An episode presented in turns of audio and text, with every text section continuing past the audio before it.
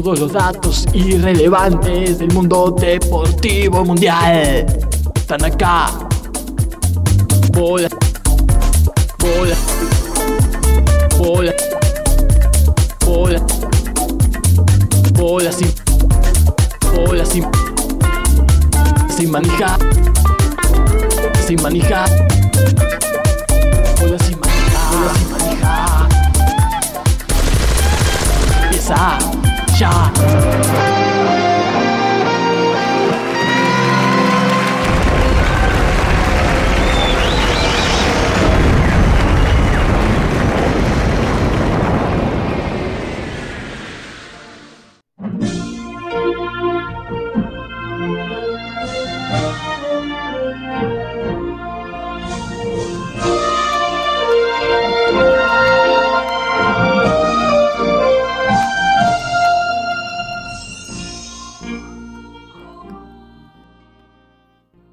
Bienvenidas, bienvenidos a un nuevo Bola Sin Manija Radio, el podcast que se hace en vivo y se transmite eh, como, como si fuera un programa de radio. Eh, es tremendo, es tremendo. Y La radio que se hace como un podcast, ¿no? la radio que se hace como un podcast y que se ve, es la radio que se ve. Eh, y la tele que, que se, que se oye se también. escucha. Sí, no siempre se escucha bien, no siempre se ve bien, pero No sé. A nosotros mucho no nos gusta hablar de nosotros mismos, pero, no, no, no. pero hay que decirlo. Eh, Nosotros fuimos pioneros en, en esto. Mucho antes de la pandemia empezamos a, a transmitir en multiplataforma, vía Facebook Live, vía el- el- la plataforma que tenía Twitter para transmitir en vivo. Hasta transmitimos en vivo partidos desde Europa, desde Asia, desde el lejano oriente. Eh, así que en, en eso nos tienen que reconocer que hemos sido pioneros y hoy es algo que se ve en cualquier programa, ¿no? Hacer radio con imagen. Sí, tal cual, tal cual. Eh, ¿Cómo están? ¿Qué? Bien, veo ahí Hyde, ¿qué tiene Hyde ahí? Un pañuelo, por ese es por el 24 de marzo, pero ya hace rato pasó. No, no. Turbante se convirtió al Islam. Ah, Eh, se vino el frío y hay que estar un poco abrigado. Un poncho. Eh, un ponchito, turbante, un ponchito para el otoño. ¿no? Perfecto. impresionante. Vamos a estar hablando, ¿eh? Vamos a estar hablando de eso que tiene atrás Hyde, que es el, el gatito Live, ¿no? Sí. Eh, em, que es la Gatito. mascota. Ah, Claro, a- ahora, ahora lo entendí. Es gatito, ¿no es que lo tengo en la cabeza? Para Ah. ponerme más pelo. Ahí está. Es la mascota vendría bien a mí. oficial. La mascota oficial del mundial. Se hizo el sorteo. Se hizo el sorteo de los países. eh, se hizo la ceremonia. Se conoció la canción del mundial. Se conoció la mascota. De todo eso vamos a estar hablando porque una cobertura especial de Bolas y Manija en el chat de WhatsApp de Bolas y Manija. Lamentablemente eh, no, no salió al mundo, pero hoy vamos a estar comentando eso. Es uno de los platos fuertes que hay para el programa de hoy, ¿no? Igual tenemos que eh, anticiparle a los oyentes que si bien uno pensaría que el, el sorteo traería luz algunas definiciones, cada vez hay más incertidumbre sobre el Mundial. Cada vez se sabe menos sobre los participantes, sobre los horarios, Sobre el partido inaugural. No se sabe nada. Todo va cambiando. Es una verdadera lotería. Vamos a estar analizando eso y además con una noticia de último minuto que estamos chequeando con nuestras fuentes, eh, pero que su verdad o falsedad, Hyde, no nos va a impedir analizarlo, ¿no? Claro, Eh, claro. eh, que es la posibilidad, solamente la posibilidad, ya es una vergüenza, de que la FIFA esté pensando quizás en eliminar a Irán y que entre en su lugar Italia. Vamos a estar Vergonzoso. analizando todo esto porque las preguntas que surgen son miles. Miles. Sí, o, o tres, pero son tan. No, no, no, hay más, hay más, hay más. hay miles, sí, sí, pero quiero decir, hay algunas que son primordiales y no, no tienen respuesta, me parece. No tienen por respuesta a Italia, eso quise decir, ¿no? Claro, claro. Eh, así que vamos a estar eh, hablando de eso. Después, bueno, pasó de todo, muchachos. Hubo motos en Argentina. Sí, no Hubo bar. sabe. Empezó el bar en Argentina con actuaciones dispares, podríamos decir. Dispare, dispare. Sin Bueno, grandes eh, polémicas, creo yo, pero con actuaciones dispares. Sí, salvo los que intentan instalar la, la- la polémica de que a Boca lo van a beneficiar. Pero nosotros Bueno. en este programa, objetivo, por supuesto, vamos a, a dar información, a decir verdades y seguramente estaremos de acuerdo que a Boca no lo beneficia. Todo lo contrario, en- por lo menos en esta fecha, por lo que me dijo alguien que estuvo in situ, Tenemos un móvil. este, no lo beneficiaron. Lo perjudicaron. Exactamente, eso quise decir. Tremendo. Al que perjudicaron sí con el bar eh, es a Platense. Sí, es, estoy con vos, Hyde, pero tengo un poquito la camiseta de Platense puesta. Si me la saco, es dudoso. Yo no lo Ah, cobro. bueno. Yo no lo cobro. Yo no lo cobro, pero son esas cosas que, bueno, hay una infracción. Tal vez haya una infracción también del delantero. Y bueno, son esas cosas que Correcto. uno se la juega, ¿no? Cuando hace un full, aunque el otro te esté haciendo full a vos, te la estás jugando de que, que ven o que tienen ganas de cobrar. Lamentablemente. Exacto. Pero bueno, vamos a estar analizando todo eso. Sí, También sí, sí. vamos a estar dando ¿Hay un- informe, plan? Hay un informe tremendo. Hay un informe de esos que les digo, quédense, porque son esos informes memorables. Memorables. Porque vamos a estar hablando. No quiero adelantar mucho, solamente les digo que se queden. Es difícil vender este informe. eh, pero vamos a estar hablando de la coreomanía. Uf, Coreomanía. La coreomanía y otras epidemias de todos los tiempos. tremendo. No lo van a poder creer. Cuando descubrí este tema, a raíz de otra cosa que también la vamos a comentar, que es el llamado síndrome K, y que acá muchos lo sufren. Acá muchos lo Sí. sufren. No vas a decir a nosotros. ¿eh? Eh, lo comenté en el chat interno de Bolas y Manija y saltaron un, un par los inadaptados y siempre decían, no, pero eso ya lo dijimos, lo contamos 100 veces. Digo, pero Yo no lo sabía. Yo como nunca me acuerdo Te de lo nada. cuentan a sí mismo. Claro, yo nunca me acuerdo de no sabía nada, así que yo soy Nunca uno de los que no lo escuchó. Nunca me acuerdo de nada y digo, uy, bueno, puede ser, porque si- si- siempre para mí todo es nuevo. Eh, y rasqueteando un poco nos dimos cuenta que no solo no se había contado en el programa, sino que tampoco se había contado en el chat de Bolas y Manijas, sino que había sido un diálogo entre dos integrantes de Bolas y Manijas en una vereda En Y movimiento. en Y movimiento. después, y después de chupetear, seguro. Y después de chupetear. No, antes, antes, pero igual. Antes. Y que el No. resto nunca se enteró. Por- Y por lo cual es una doble vergüenza. Digo, Sí. yo pienso, ¿cómo no usamos esto al aire? Hay más responsabilidad, sí. Hay sí, más sí, responsabilidad. Hoy nos vamos a tratar de resarcir por ese error histórico de bolas y manijas, del cual nos tenemos que hacer cargo todos, lamentablemente, aunque solo algunos tengan la culpa. Pero bueno. No sé si, no creo que sea para desarrollarlo, desarrollarlo hoy, pero ¿vieron el, el- el hilo que nos pegó Jorge en la madrugada de ayer? Eh, No sí, sé. pero ya no me acuerdo. me acuerdo. Surinam. Ah, no. Sí, no le di mucha bola. Oh.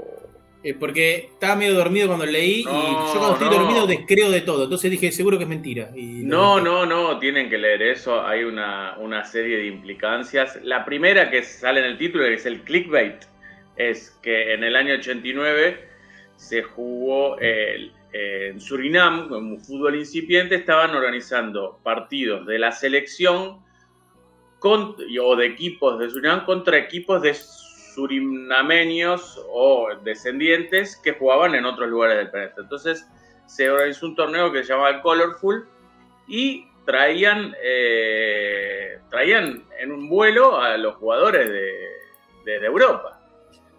Bueno, un día jugadores del Ajax, de la mayoría de Holanda, ¿no? Ajax, Feyenoord, de NAC Breda, Sole, etcétera, etcétera, alguno de Bélgica. Y le deniegan el permiso a Gullit y Rijkaard a venir a jugar a ese partido.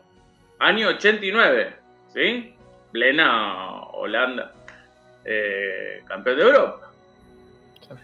El avión se cae, se mueren Tremendo. 176 de 193 pasajeros mueren. Murieron ¿Cómo, 15 cómo ves jugadores. el vaso, el vaso vacío, no? Y no esos 15 Lo que se salvaron. Tremendo, tremendo. Bueno, hazaña. y dentro de eso hay un montón de historias, porque sé que tienen muy buena información, nos fue recabando, de cada jugador eh, de, de que integraban eh, esas primeras divisiones de Holanda y Bélgica. eh, hay una pequeña reseña, a veces hay coletazos de, de esa muerte. eh, es muy interesante, es un hilo nomás, un poco extenso, pero es un hilo, así que se lee rápido, después no se lo pierdan. Y, Pero bueno, murieron jugadores. murieron, eh, eh, creo que 16 de 17 jugadores. No, creo que se salvaron 3. De los cuales, se salvaron 3, de los cuales solo uno pudo volver a jugar al fútbol, porque Ah. uno quedó hemipléjico eh, por una rotura de columna, otro quedó, quedó mal. Y mm, sí, sí, murieron un montón, algunos de los cuales, bueno, te- te- me adelanto un poco al hilo, pero la mayoría hoy los equipos donde jugaban eh, le pusieron su nombre al estadio, o tienen una estatua, o al campo de entrenamiento, etcétera, etcétera. Mira, tremendo. No había escuchado hablar de eso. No, yo tampoco, no lo, no lo conocía. Tremendo, bueno, eh, podemos llegar a desarrollarlo.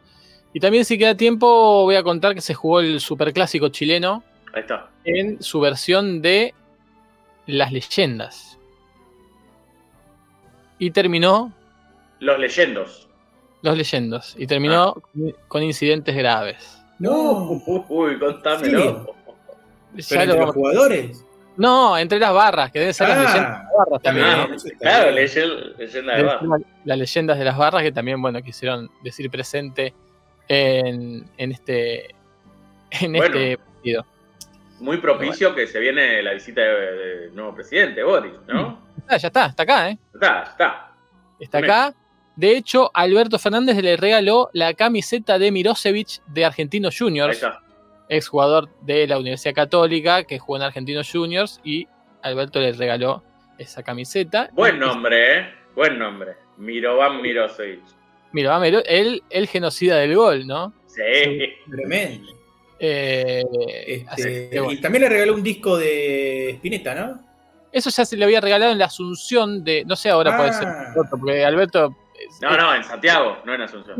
sí, tiene pinta de ser medio denso con eso, ¿no? Pero- Cuando asumió Boric, le llevó Artó. ¿Sí? Oh, ya hablando de denso, bueno. Y además escuché, escuché, no vi y escuché porque era, tenía audio el video, eh, que en el libro, en el mismo disco o en unos papeles de adentro, le, le- como que le resaltó frases de canciones para que tenga en cuenta. Uh, qué denso. Qué denso.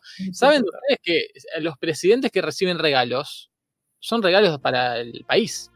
Sí, Entonces, es un garrón. Porque ese Artó y la camiseta de Mirosevic de Argentino Junior va a quedar para el Estado de Chile. Claro. claro, eso tiene que ver con según cómo sea la legislación, Protocolo. digamos, de cada país. Acá cambió hace relativamente poco eso. De hecho, tuvo un cambio bastante grande, si mal no me equivoco, en la época de Macri, pero ya había tenido otro cambio. Mirá de vos. que tiene- hay un registro oficial de regalos. Claro, claro. ¿no? Pero antes, en la época de Menem, no, no había. Ahí fue cuando el chabón se agarró la Ferrari y todas esas cosas. Claro. ¿No había o había un medio un agujero negro, un agujero legal Bueno, con claro. Te- eh, nos saluda Z Román. Sí. Dice que el video con todas las mascotas fue muy bueno. Y pregunta, ¿otro gol a Boca sacando del medio? Sí, tremendo, es. Es verdad, es verdad. Impresionante. Habla del VAR en el fútbol argentino, que si hay Sí. informe, por informe. Y pregunta si le regalaron un penal a Boca. 10 minutos en el partido de Vélez, dice. No sé. Y eso va a empezar a pasar si él habla Ah. de. Hoy Ah, lo hablaba claro. con, en mi laburo. Sí, sí, el, claro. el VAR está un poco este, lento, lo cual a mí me parece que si las cosas, si las si resuelven bien, no está mal que sea lento. Sí, Pero no sé. de- después de cada gol miran a ver que no haya pasado nada, es medio denso. Y va a pasar lo que pasa en Turquía, que todos los partidos tienen 10 minutos de adicional, porque hay 6, 7 minutos de bar, más los cambios y eso, y se hacen 10 minutos. Claro. Es un embole, Sí, bueno, sí. es así. Embolio, sí, pero si pagás una entrada, tenés más Son de 10 dos horas minutos de más. entretenimiento. Claro, claro. Así claro. Este, insisto, si Anticipando. Por ahí tendrían que, que adelantar los horarios de los partidos para que no terminen tan tarde en ese caso, ¿no? Tal cual. Pero Eh, bueno, si el bar funciona bien, bienvenidos sean esos 10 minutos de descuento. Si el bar no sirve para nada, bueno. Pero bueno. Anticipando una respuesta a Zeta Román, no solo no le regalaron un penal a Boca, sino que no le cobraron otros dos muy claros, mucho más claros que, que el que el sí le cobraron anteriores. Que Bueno. con VAR deberían haberse cobrado, Bien. porque ya no está más la excusa de no lo vi. Bien, bueno, ya nos metemos de- lleno si quieren en el tema porque Y sí, al principio nosotros en nuestro rol de analistas, de periodistas, eh, que a Boca lo- no solo no lo beneficiaron con ese penal que para muchos eh, no fue o no debió haber sido cobrado, sino que decíamos, lo perjudicaron no solo Hyde por los penales que no le cobraron, lo perjudicaron por el que le cobraron, porque ahora todo el mundo está diciendo y sospechando claro. que todo va a ser para Boca y River, como te- terminan poniéndolo de, vi- de victimario al equipo que fue víctima de la injusticia. Tal Sí. cual. ¿sí? Sí, sí, sí, sí. Muy parecida a la situación, aunque un poquitito más polémica, en el sentido de que, bueno, de que se puede cobrar cualquier cosa, fue la que pasó con Platense. A Platense también le cobran un penal por un agarrón en el área, donde, desde mi punto de vista, se nota que los dos se están agarrando. Este, tal vez agarra con un poco más de eh, ganas el de Platense, tal vez, y le cobraban penal a, a favor de Newell, ¿no? Newell que era local. Pero bueno, Claro. veremos, veremos. Es tremendo. Así que bueno, no sé qué, qué más pasó con el, con el VAR, además de las demoras. eh, Yo lo que recuerdo, lo poco que recuerdo, no me acuerdo el primer partido que hubo VAR y eso, pero las jugadas que mostraron bien. Creo que alguno, no me acuerdo si era un gol, un gol que supuestamente era offside, pero no fue. Pero digamos que habían actu- actuado bien el VAR. sí. Después no vi tanto más, no vi todos los partidos, ni mucho menos. En el de Boca creo que estuvo bien. sí. Son esos penales que muchos van a decir sin VAR no se cobran, y bueno, pero ahora hay No, VAR. Es que ahí está, ahí está el Pero problema. claro, Ahí el está tema el está ahí en la discusión. Claro, lo- lo- los relatores, uno escuchaban en todos lados los relatores, los periodistas, los analistas, ah, son esos penales que no se cobran. Claro. Entonces, O no son penal, No, no se cobran porque no se ven, no no porque se no, cobran se hay que porque no cobrar. creen, claro. La diferencia, no estás ahora es- seguro. la diferencia ahora es que hay bar, justamente. Y si lo viste en el bar, lo tenés que cobrar, no te queda Y no otra. puedes hacerte el boludo. Claro. Es como decir, ah, ese escupitajo en el área, nunca te cobran penal o te echan por eso. Claro. Bueno, pero ahora si el bar te agarra escupiendo al arquero y bueno, Porque Bueno, además, ah, para mí no hay varias cobran- cosas que analizar.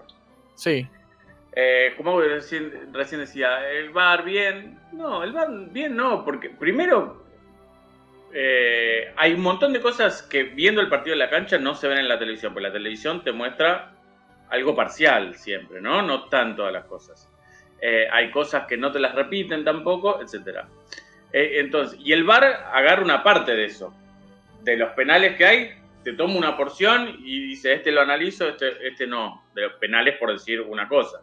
Eh, eh, lo mismo pasa con las rojas, etc. Después otro problema que no sé si en otro en otras canchas, en otros fútboles pasa en otros países, eh, que hablábamos el otro día con Platense, son del mismo ángulo, del, del- la cámara tomada desde el mismo lugar. Cuando el agarrón del delantero por ahí se veía mejor de una cámara tomada del otro lado. Entonces. ¿Qué es lo que van a ver todo o van a ver lo que quieren nada más? ¿Sí? Eh, Eh, porque ahí que- ya, ahí, digamos, es, es justamente lo que venimos programando de hace un tiempo, o por lo menos yo, que es una forma de legitimar o los errores o el choreo. Es decir, vos tomás parcialmente la verdad y decís, bueno, acá hubo un penal, pero si a la vez no cobraste otros cinco en el otro área que también son de VAR, pero no los repetís, eh, no estás haciendo justicia, es más injusticia todavía. Yo ahí me voy a poner a defender un poquitito el VAR, aunque no tengo muchas ganas. Por un lado, tenés razón en lo que decís. La cantidad de cámaras eh, no son las óptimas para mí, pero eso es una cuestión de costos, calculo yo. No puedes tener. Por ahí lo ideal sería que haya 10 cámaras y tal vez hay 5, no sé cómo será. Pero podríamos pensar que el VAR lo que hace es ampliar un poco la visión del referí. El referí tampoco ve todos los ángulos de una jugada. Correcto. Pero es verdad, para mí, en, en lo que para mí vos tenés mucha razón, y cuando la cosa no es del todo clara, el VAR no tiene que cobrarlo. Por ejemplo, en el penal de Platense, yo veo que el, lo llego a ver que el delantero de, Platen, de Newell's está agarrándole del pecho la camiseta al de Platense. No se ve tan claro, obviamente, como el de Platense agarrándolo. Yo no hubiese cobrado. Ahora, por ahí el tipo te explica, no, pero vos ves que el de Platense no solo lo agarra, sino que lo tironea y no lo deja llegar a la pelota. Qué sé yo, me lo podrán decir o no. Claro. Sí, sí, sí, pero bueno, eh, no es automático el VAR y bueno, va en la decisión de lo que lo estén manejando y ahí es donde pueden hacer cualquier cosa, Bueno, obviamente. Y hay otro problema para mí, que es otra falacia del VAR. Que más o menos con el funcionamiento en otras ligas se fue aceitando un modus operandi, que es el siguiente. Jugadas eh, de apreciación interpretación, el VAR llama, eh, el árbitro que está en el VAR llama al juez para que decida él si lo que le están mostrando es FAU o no es FAU, es mano o no es mano. Las jugadas de, de offside no, la- las decide directamente Claro. por una cuestión geométrica. el VAR. Y ahí hay una falacia, porque ¿quién es el árbitro al final de cuentas? ¿El que está dentro de la cancha o el que está en el bar? Porque en todas las que no lo llaman, ya están decidiendo. Claro. No le están dando la posibilidad de decidir al árbitro que está dentro de la cancha su criterio sobre una falta o no la falta. ¿Sí?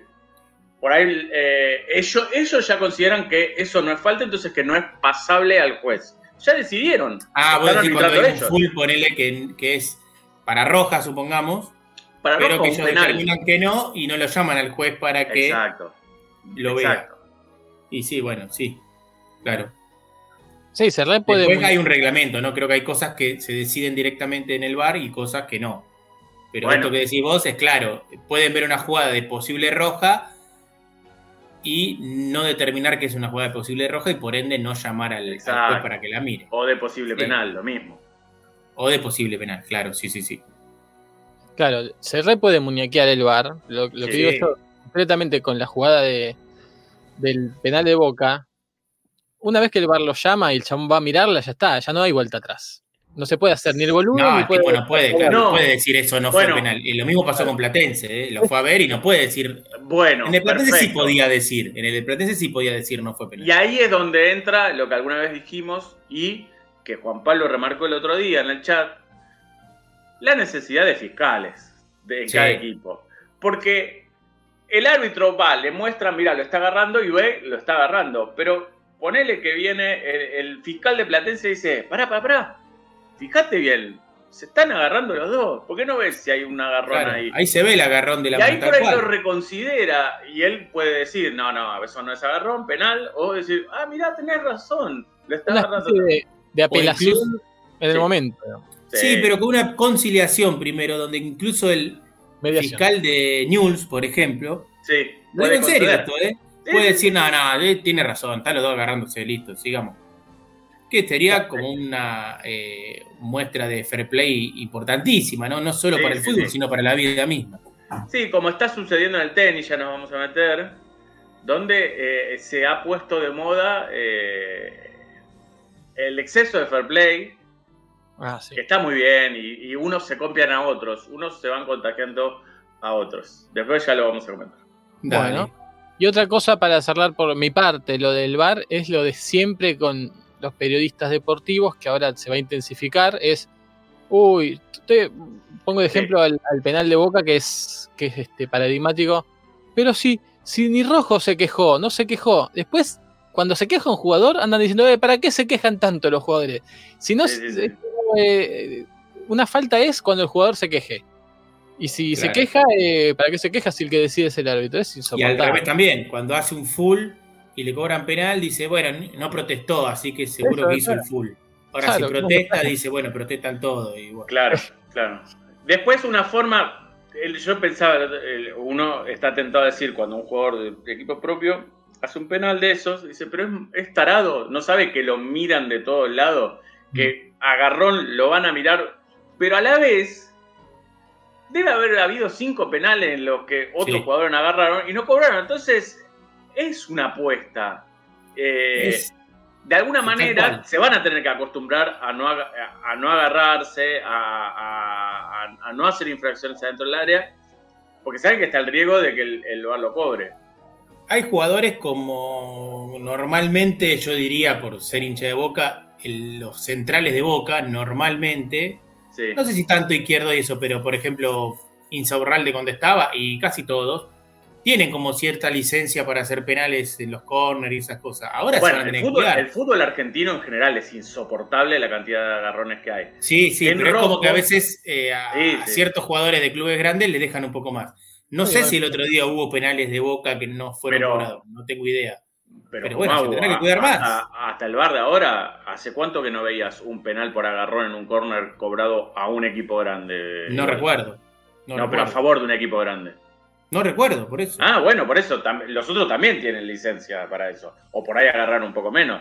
Lo que sí te digo es que eh, en, este- en el partido, pues, eh, a Rojo, por ejemplo, que es, es muy de agarrada, de abrazar, se lo vio más tranquilo en ese aspecto. Por eso, eso es lo que voy. Los jugadores de Boca, sabiendo que por ahí ya está el tema de ustedes siempre agarran y no le dicen nada, bueno, calculo que por ahí se cuidaron un poco más.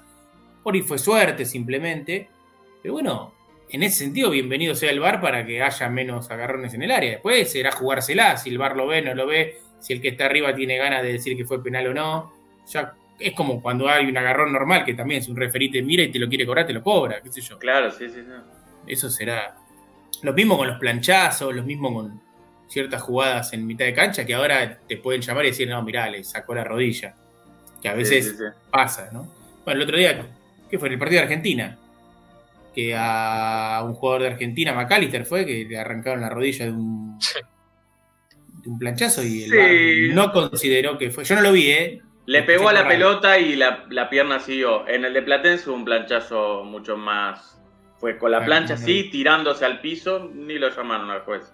Claro, Eh, por eso. sé yo. Pero bueno, sí. Ahora, eh, lo venimos cosa- discutiendo antes del fútbol argentino, Alvar, ¿eh? No, sí, no sí, nos sí, ha sí. convencido, no nos ha convencido. Eh, Sí, Fran. No, una pregunta antes, si quieren, de pasar al tema del sorteo del mundial, la mascota, la canción. Es eh, el VAR supuestamente puede intervenir solo en jugadas de penal y expulsión. ¿no? Sí, sí. Y vieron que no, inter- no puede intervenir, entiendo que no puede intervenir en jugadas de amarilla, incluso cuando es una amarilla que supondría la expulsión. No Ahí debería no poder sé. intervenir ahí. Ahí no sé si, si, si hay una doble amarilla que implica roja, no sé si no puede intervenir. Ahí no Bueno, estoy tan seguro. No, la verdad que no sé cómo es ahí el reglamento. Y lo que o, eh, el razonamiento de un amigo era que otra desigualdad eh, que genera el VAR es que, por ejemplo, en los corners, el VAR va a buscar siempre el penal, pero no puede buscar fulls en, en ataque. Ah, claro. ¿sí? Lo cual es relativo porque si, po- si eh, tentado de cobrar un penal porque ve un agarrón o una falta, podría descobrarlo viendo que antes de eso hay una falta en ataque. Eh, en ese caso, sí podría operar solo para no cobrar ese penal, ¿no? Claro. Bueno, tremendo. Si quieren pasamos a comentar lo que fue la espectacular ceremonia eh, de sorteo de los países, presentación de la canción, las estrellas, la mascota, todo del mundial que es este año. Yo no pude ver la ceremonia, estaba en una reunión, tenía una tele de fondo, me daba vuelta cada rato, pero la seguía por el chat de Bolas y Manija. Impecable. sí. Vos sabés... eh. ¿Qué tal, Patricio? Buenas. ¿Qué Vos tal? sabés, eh, Frank, que no, no la supe disfrutar. Mirá vos. No la supe disfrutar. Yo tampoco, ¿eh? Yo tampoco. Estaba, quería que pasara, dale, sorteame, sorteame, y no, no, no, no viví el momento. Ah, no viste el momento. Me traicionó el sorteo del mundial. ¿Por qué? Uf, qué denuncia. Me tomé la hora del almuerzo, dije, voy a tomar la hora del almuerzo ahora, avisé porque Claro, quiero ver el sorteo. Me la tomé antes, yo normalmente salgo a almorzar a las 2 de la tarde. claro. Salí a la 1. Y no se hizo. Y Claro. en un momento dije, bueno, esto está tardando mucho, voy a ir a comprar una cosa que necesito. Y después ya, Se hizo ahí, claro. y en el momento en que pisé la calle se sorteó la primera bolilla. Bueno, me- la primera ya se sabía, así que ahí no te perdiste nada. Me parece Pero, bien que haya, me parece bien que haya una ceremonia larga, larga. Lo que no me gusta que se alargue es justamente el sorteo. Es muy a mí largo. lo que no me gusta es que nadie haya dicho mientras se alargaba como esta en ningún momento de la ceremonia. Voy a buscar Mira, a Wilbeck. Finalmente lo Porque es otra cultura. Eh, pero porque tienen que sacar el país, después sacar la posición, dale, hermano. A, a meter todo en un, en un software. Ya está. Es muy largo. No, pero dame el show, no hay show. Dame el show de la bolilla, dame esa- O meteme- el analógico. Meteme algo en el medio, cada tanto una canción. Un show de medio tiempo. Ahí medio- ahí sí. Medio tiempo. Un show de, de- de medio bolón. Sí. Super Bowl.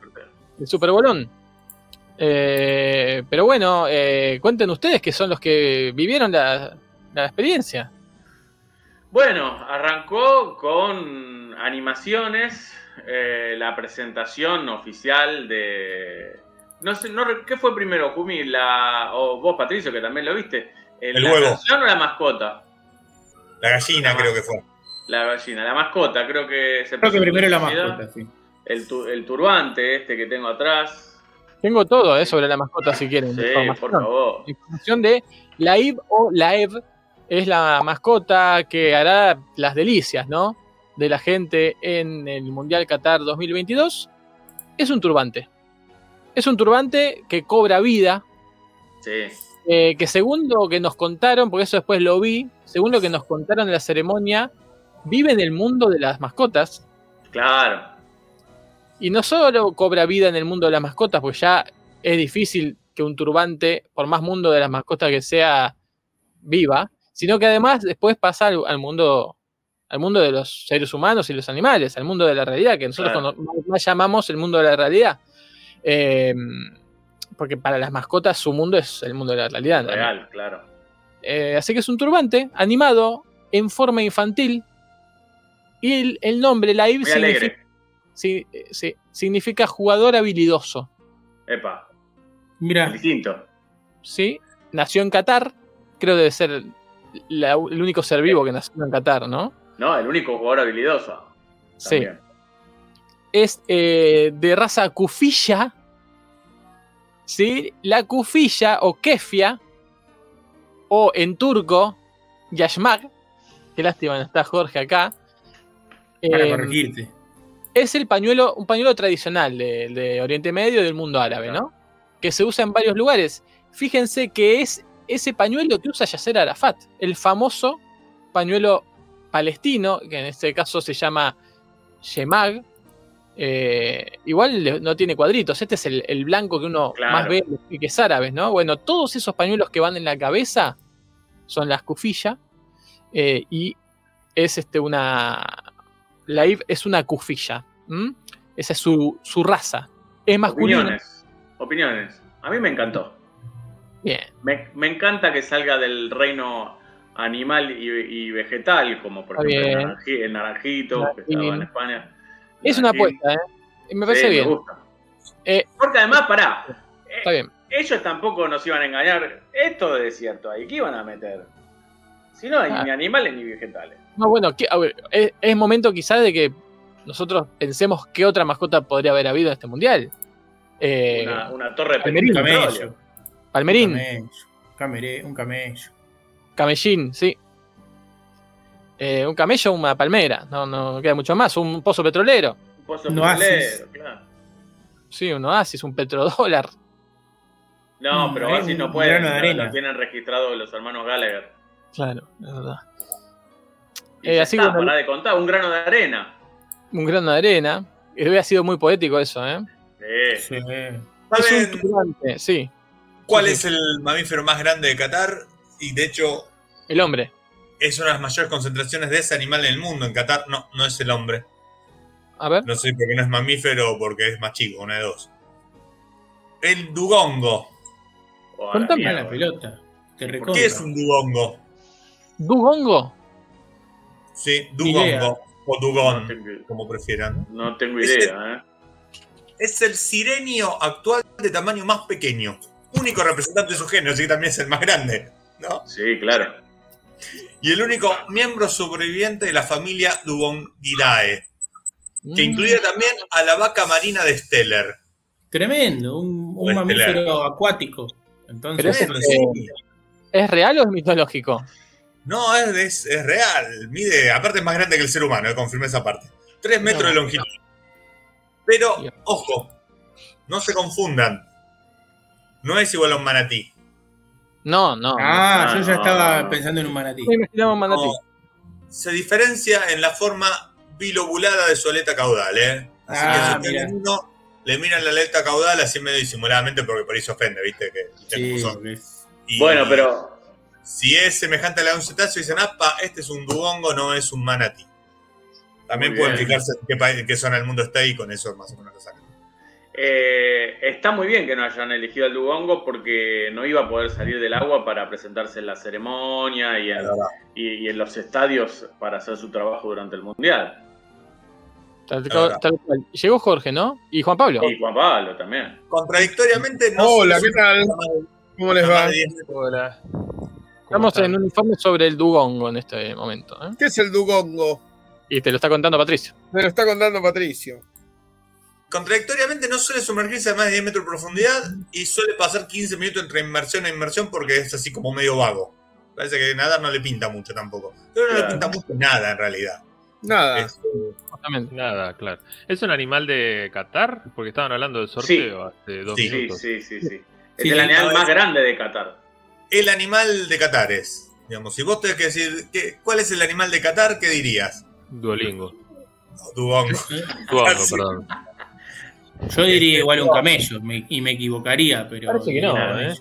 Es que Qatar es muy chiquito Sí. Sí, muy, muy. y, eh, y decía, ¿no? La Biblia es más difícil que pase un camello por Qatar Sí. que, que un rico entre.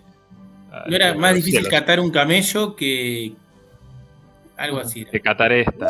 Sí. No hay muchos mamíferos en Qatar, ¿eh? Hay 21 nada más. Mira, el hombre no lo cuenta. Incluyendo el ser humano, me imagino. No, no tengo ese dato. El, Bueno, el lo- 21 en, en- en- en especies, o en especias, como le dicen en ese lugar, Sí, no en número. o, o en cantidad. Creo que en especies, a lo que haya por ahí, un solo representante cada una podría ser también, ¿no? Sí, Claro. bueno. Hay un zoológico. Debe haber un zoológico en Qatar. no, eso- no, es un zoológico Claro. a cielo abierto, Qatar. Está bien. Bueno, lo cual ratifica de alguna manera que está muy bien elegida la mascota. Sí. Sí. Muy bien. Eh, eh, No Perfecto. sé Hay- ustedes que Jorge JP. Pero ¿qué trajo mucha de- polémica, ¿no? Ajá. De la. Ajá. Eh, Parece trajo una cargada. Críticas. Sí. Eh, críticas, bueno. ¿sí? Porque eh, justamente por el hecho de representarlo con un objeto y no con un animal o un humano. eh, aunque me parecen injustas estas críticas. Le están, están cayendo con muchas cosas a Qatar, que los derechos humanos, que la Perdón, mascota. Piqué, Piqué, además de ser el marido de Shakira, era mascota de México 86, pero como un vegetal. es un vegetal. Claro. Y es más, la mascota de Italia 90, Dios la tenga en la gloria, Eh, la, no es un la mejor Ah, mascota bien, eh. para mí. Era algo Era parecido a esto, ¿no? O sea, a mí siempre este muñequito me hace acordar a. Eh, bueno. Me hace acordar, dije, me hace acordar. Más Pariente gordito, no ¿no? Es Creo un que pariente no hegemónico de Chavo. Justo lo opuesto, Eh. me parece. Pero Y la- Naranjín no obstante- tampoco era una persona.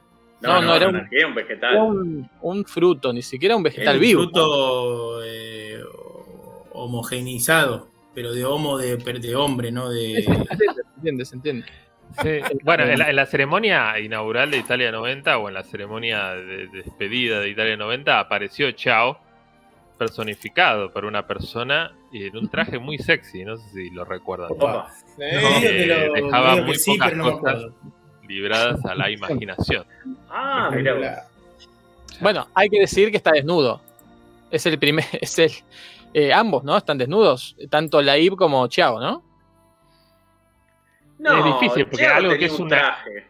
Que es una indumentaria, ¿cómo podés decir si es si está vestido o no? ¿No? Árabe como- mentaria, indumentaria tienen en, en otras latitudes, ¿eh? en el Mundial de Cabadia hay indumentaria. Acá es árabe mentaria. Tal cual. Es, es como el agua, ¿no? ¿Está mojada el agua? Y Ah, esto es lo mismo. Claro, te hace reflexionar. Otra de los méritos, ¿no? De esta mascota que ya se ha Exacto. ganado el corazón de tantos. ¿Y, y Pero, vos, JP? Sí. hablabas de una posible cargada, que la acabo de entender. Porque justamente si, si hay cargada, ese equipo implicado tuvo de publicidad a ese otro país implicado, a su aerolínea.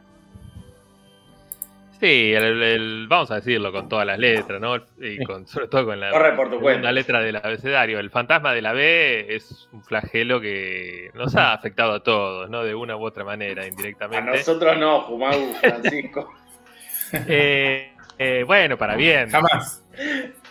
Eh, pero sí, también se decía que estaba representando quizás el fantasma de los obreros muertos. Ustedes saben Sí. que para que este mundial se pueda hacer, hay un genocidio en marcha. Un genocidio planificado, hecho no como corresponde a un país del primer mundo, hecho ¿En con, con muchos años de anticipación, con, con un proyecto serio, ¿no? con respeto a la diversidad, Ujú. los distintos géneros, pero bueno, hay miles de muertos, ¿no? Y quizás este fantasma un poco representa el alma, ¿no? Una de las almas que tiene este mundial, que son esos inmigrantes con escasos recursos o derechos laborales, ¿no? Que dieron todo, ¿no? Dieron todo Dieron por todo, dejaron No. todo, dejaron, se dejaron a sí mismos La vida. en la cancha. Y, que vienen de lugares donde el fútbol es muy popular, a pesar de no tener equipos de fútbol importantes, ¿no? Como puede ser Afganistán, Bangladesh, India, Pakistán. Sí, Sí. sí, sí. ¿Habrá Eh, hinchas indios alentando a Argentina? En este momento, Sí. Bengalíes seguro y claro, India no, porque en India no, ya se están levantando, ¿eh? más o menos algunos. Por ahí se levantan a las 4 de la mañana. Sí, por ahí, al baño. Claro. Que eh. Pero bueno, Perdón. a- sí. una última cosa de la mascota, después que voy a decir yo, pero ustedes sigan si quieren. Sí, sí. ¿Pero sabían que, que nos yeteó ya Argentina? ¿Por qué? ¿Sabía que tiene un signo de que Argentina no va a poder salir campeón en este mundial? No. No. Esto lo descubrió el amigo de ustedes, Mr. Chip. No. Ah, Ajá. Es mentira, pero otro amigo nuestro como Eugenio Piraino lo desmintió. ¿eh? Ah, Pero dale vos. Desarrollalo, a ver. eh, estamos en... Ahí perdí el resto. Bueno, lo- ahora lo investigamos, pero dice Mr. Chip que Argentina, ustedes saben, la selección argentina hablo, ¿eh? no el país. Ah, ah. Solo salió campeón, nah, Es un hijo de puta. dos veces. en ambos casos, Hasta aquí en tiene razón. mundiales donde la mascota tenía sombrero. Es un sombrero, Ah, ese mismo Mm, esto. Esto es, es un sombrero. Bueno. claro. Es un Bueno. sombrero. Bueno, lo Pero que no dice, tiene sombrero. lo que dice Es Eugenio, agua, lo que dice Patricio. lo que dice Eugenio. Sí. lo que dice nuestro amigo Eugenio Piraino es que esto es un sombrero, es mucho mejor que tener un sombrero. de la cabeza. Ahora, O sea, al contrario, perdón, es Argentina- una indicación de que vamos a ser campeones. Y es más, además de que es un sombrero, perdóname, eh, porta a su vez Una el, el otro implemento que, que llevan eh, estos, estos pañuelos, que pueden entenderse como un sombrero del mismo sombrero. Ahí está. Ah, eso es verdad. Además Eso porta es una figura. del Otro, otro tema. Otra Dicho como Mr. Chip, podríamos decir que Argentina salió campeón con mascotas que tenían ojos. Y esta tiene ojos, ¿sí? por ejemplo. Claro, Pero- pero, estaba buscando lo que era único a esas dos mascotas, no a todas. Pero él dice que No, no, no, solo no, no, no, las no. únicas mascotas que tenían sombrero son los dos campeonatos que Argentina salió campeón. No. Sí, a- ¿Él dice eso? No, no, no. Sí. Yo no estaría tan seguro, ¿eh? Quiero revisar todas las mascotas. Y para qué estamos. Ahí se calentó Jumabu. Ahí está. Claro, vos. Una cosa lo diga el Mr. Chip, otra cosa que sea cierto. Ninguna otra mascota tenía sombrero de todos los mundiales. ¿El naranjín No, no, no. tenía sombrero? Sí, no, lo que dice Mr. Chip es que Argentina solo sale campeón cuando la mascota tiene sombrero. Ah, no es lo Probable. mismo Es que, comprobable. que toda la, toda la vez Muy que una probable. mascota tiene sombrero, Argentina sale campeón. Lo que, yo le, di- lo que yo le diría a Mr. Chip, un forro, además, Mr. Chip. Yo le diría que es un forro. Empecemos lo que yo le diría a Mr. Chip con más respeto es Mr. Chip. Argentina solo sale campeón del mundo cuando hay una variedad de raza en las mascotas y una variedad del, mu- del mundo al que representa. Entonces, ser humano, vegetal y ahora objeto. Ahí está. Mr. Chip. Esa es la estadística. Pero bueno. Volviendo a, a, lo que decía Juan Martín, la única otra mascota que tiene sombrero es la del 70. Juanito. Juanito. Que Argentina no participó. también en México. Porque se ve que no, no, son muy originales en México. Claro. Y hablando de sombrero, lo de Jorge parece más un, un fez marroquí que. Sí. ¿Cómo es que se llama esto, Fran? Un. Eh, ya, lo, ya lo cerré. Fanfest. Yo lo que les puedo decir es que el sombrero del sombrero, ¿no? De los árabes se llama Iqbal. Iqal. ¿sí? Ah, bueno. Uh -huh. Muy buen dato. Eh, yo para completar todo sobre la IB, eh, les puedo decir que además de las críticas, fue objeto de burlas, ¿no? Se lo relacionó con Gasparín, con una servilleta. Sí y algunos dicen también con Bus de la franquicia Super Mario. Esto está en wikipedia.org, lo pueden chequear. Eh, y que por supuesto se parece a un fantasma porque tiene ojos y cara, pero no tiene extremidades. No, no sé. Y que vuela, ¿no? Porque eso también es cierto. Claro. Es la primera. Es un fantasma. Perdón, Juan Pablo, sí. vos. No, no, digo que es la primera sin piernas. ¿No? La primera mascota sin piernas justo en Mundial de Fútbol, ¿no? Oh, claro. Mundial de Fútbol. Claro, claro. Era, era un, Ojo. una buena mascota para el Mundial de Aputado, mirá. Igual. o una mascota muy argentina, ¿no? Porque Mundial de frases que uno asocia, me cortaron las piernas. Claro. claro. Sí, sí, sí. Bueno, les puedo contar un poco más sobre el, el, el mundo de las mascotas, de donde viene la IB, el metaverso de sí. las mascotas no, no hay mucha información sobre este mundo, justamente sí. porque es un mundo que no se puede describir con palabras. Qué genio ah. los que inventaron eso porque se ahorraron. Se ahorraron todo. un montón. Eh, fue tremendo lo de. Lo, yo quiero decir dos cosas acerca de la IB. Una, sí. que es un fantasma que eh. tiene la cara en un costado, en la parte con la que uno se suena la nariz normalmente, ¿no? Sí. Cuando eh, esos momentos que uno despierta con alergia y dice, bueno, ya fue, me sueno con la sábana, porque en realidad un Gasparín normal, un fantasma hecho y derecho. que uno conoce, hecho y derecho, tiene la cara en el, en el centro de la sábana, ¿no? En donde, digamos, en donde apoya la cola una persona que duerme en el centro de una cama, solo, sola. ¿sí? Eh, pero acá los ojos están en un costado, es muy raro como fantasma. No, ese es el. No, no. Está en el centro. Es el, claro, mirá, es más común está el ángulo como se la ve, pero está en el centro. Está en el porque... claramente está en el borde. No, ¿No en el borde? No. Está en el borde, estoy con Jorge acá. ¿eh? Está en una extremidad. Hay cuatro. Tiene cuatro vértices. Hay una que está, ¿no? Eh, no, no, no. Miren las otras imágenes. Doblada. No, los ojos están acá. El, la gomita negra y ahí va el, los ojos. Pero es el uno de los cuatro no, están, miren, del cuadrado. Las otras imágenes, las de frente y otras. Claro, no. Si se fijan, la cara de la ah, Ibra. entiendo lo que dice. Sí, es tiene razón, Jorge. A ver. Gracias. Ahí entendí lo que estaba diciendo, es distinto a lo que entendí yo al principio. Yo sigo sin verlo así, pero bueno, no importa. Pero porque no es, una sábana, una, ah, no es un pañuelo en realidad. Que no es una sábana. Por eso no es un fantasma, porque no es una sábana. Empecemos claro. por ahí. Está bien, está bien. Eh, Dijimos, ¿no? ¿Qué significa la EP? Sí. Sí. Ah, Dijimos, jugador habilidoso. Jugador habilidoso, sí. pero eh, ni siquiera eh, lo de Recondo. Yo, yo quiero hablar un instante de lo de Recondo, que tremendo, me dio casi ternura. Primero, Recondo había arrancado a la mañana, seis horas antes de que arrancara el sorteo, con una transmisión desde allá, en la que no sabía nada. Y como no sabía nada, él eh, decía como a modo de denuncia que era una vergüenza, que la FIFA no estaba preparada, que no sabía cómo iba a ser, qué pasaba si sacaba una bolilla donde salía un sudamericano, donde ya había otro sudamericano. Eh, todas cosas que en realidad ya se sabían, ¿no? Que se iba por orden alfabético los grupos, otra vez hacia la izquierda. Eh, todo lo que ya se sabía, él lo denunciaba como que no.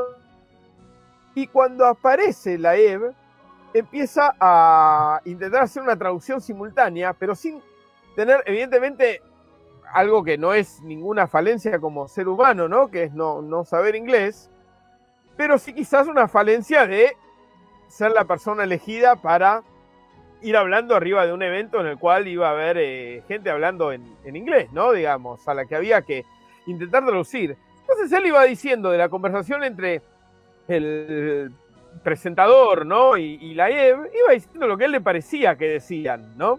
Entonces, por ejemplo, no sé, la IB decía, eh, no, ustedes no saben, pero yo estuve en todas las copas del mundo eh, antes. Y él decía, eh, bueno, eh, ahí dice, sé que me están tratando de encontrar, pero no saben dónde estoy. Así, ¿eh? Realmente, eso es textual. A, a, a, ese nivel, ¿no? De, ¿no? de no acertar ni una, ni una palabra cercana. Podía mejorar también el guion, no, no deja de hacer un... No lo mejoró, ¿no? De... te juro que no okay. lo mejoró. Te, te, juro que estaba casi siempre en silencio. Una adaptación.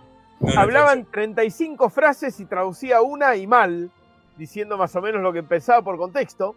Y aparte, en un momento como que dejó de intentar traducir y dijo, bueno, no, voy a relatar lo que se ve, ¿no? Entonces decía, bueno, ahí está el, el metaverso, miren qué bien.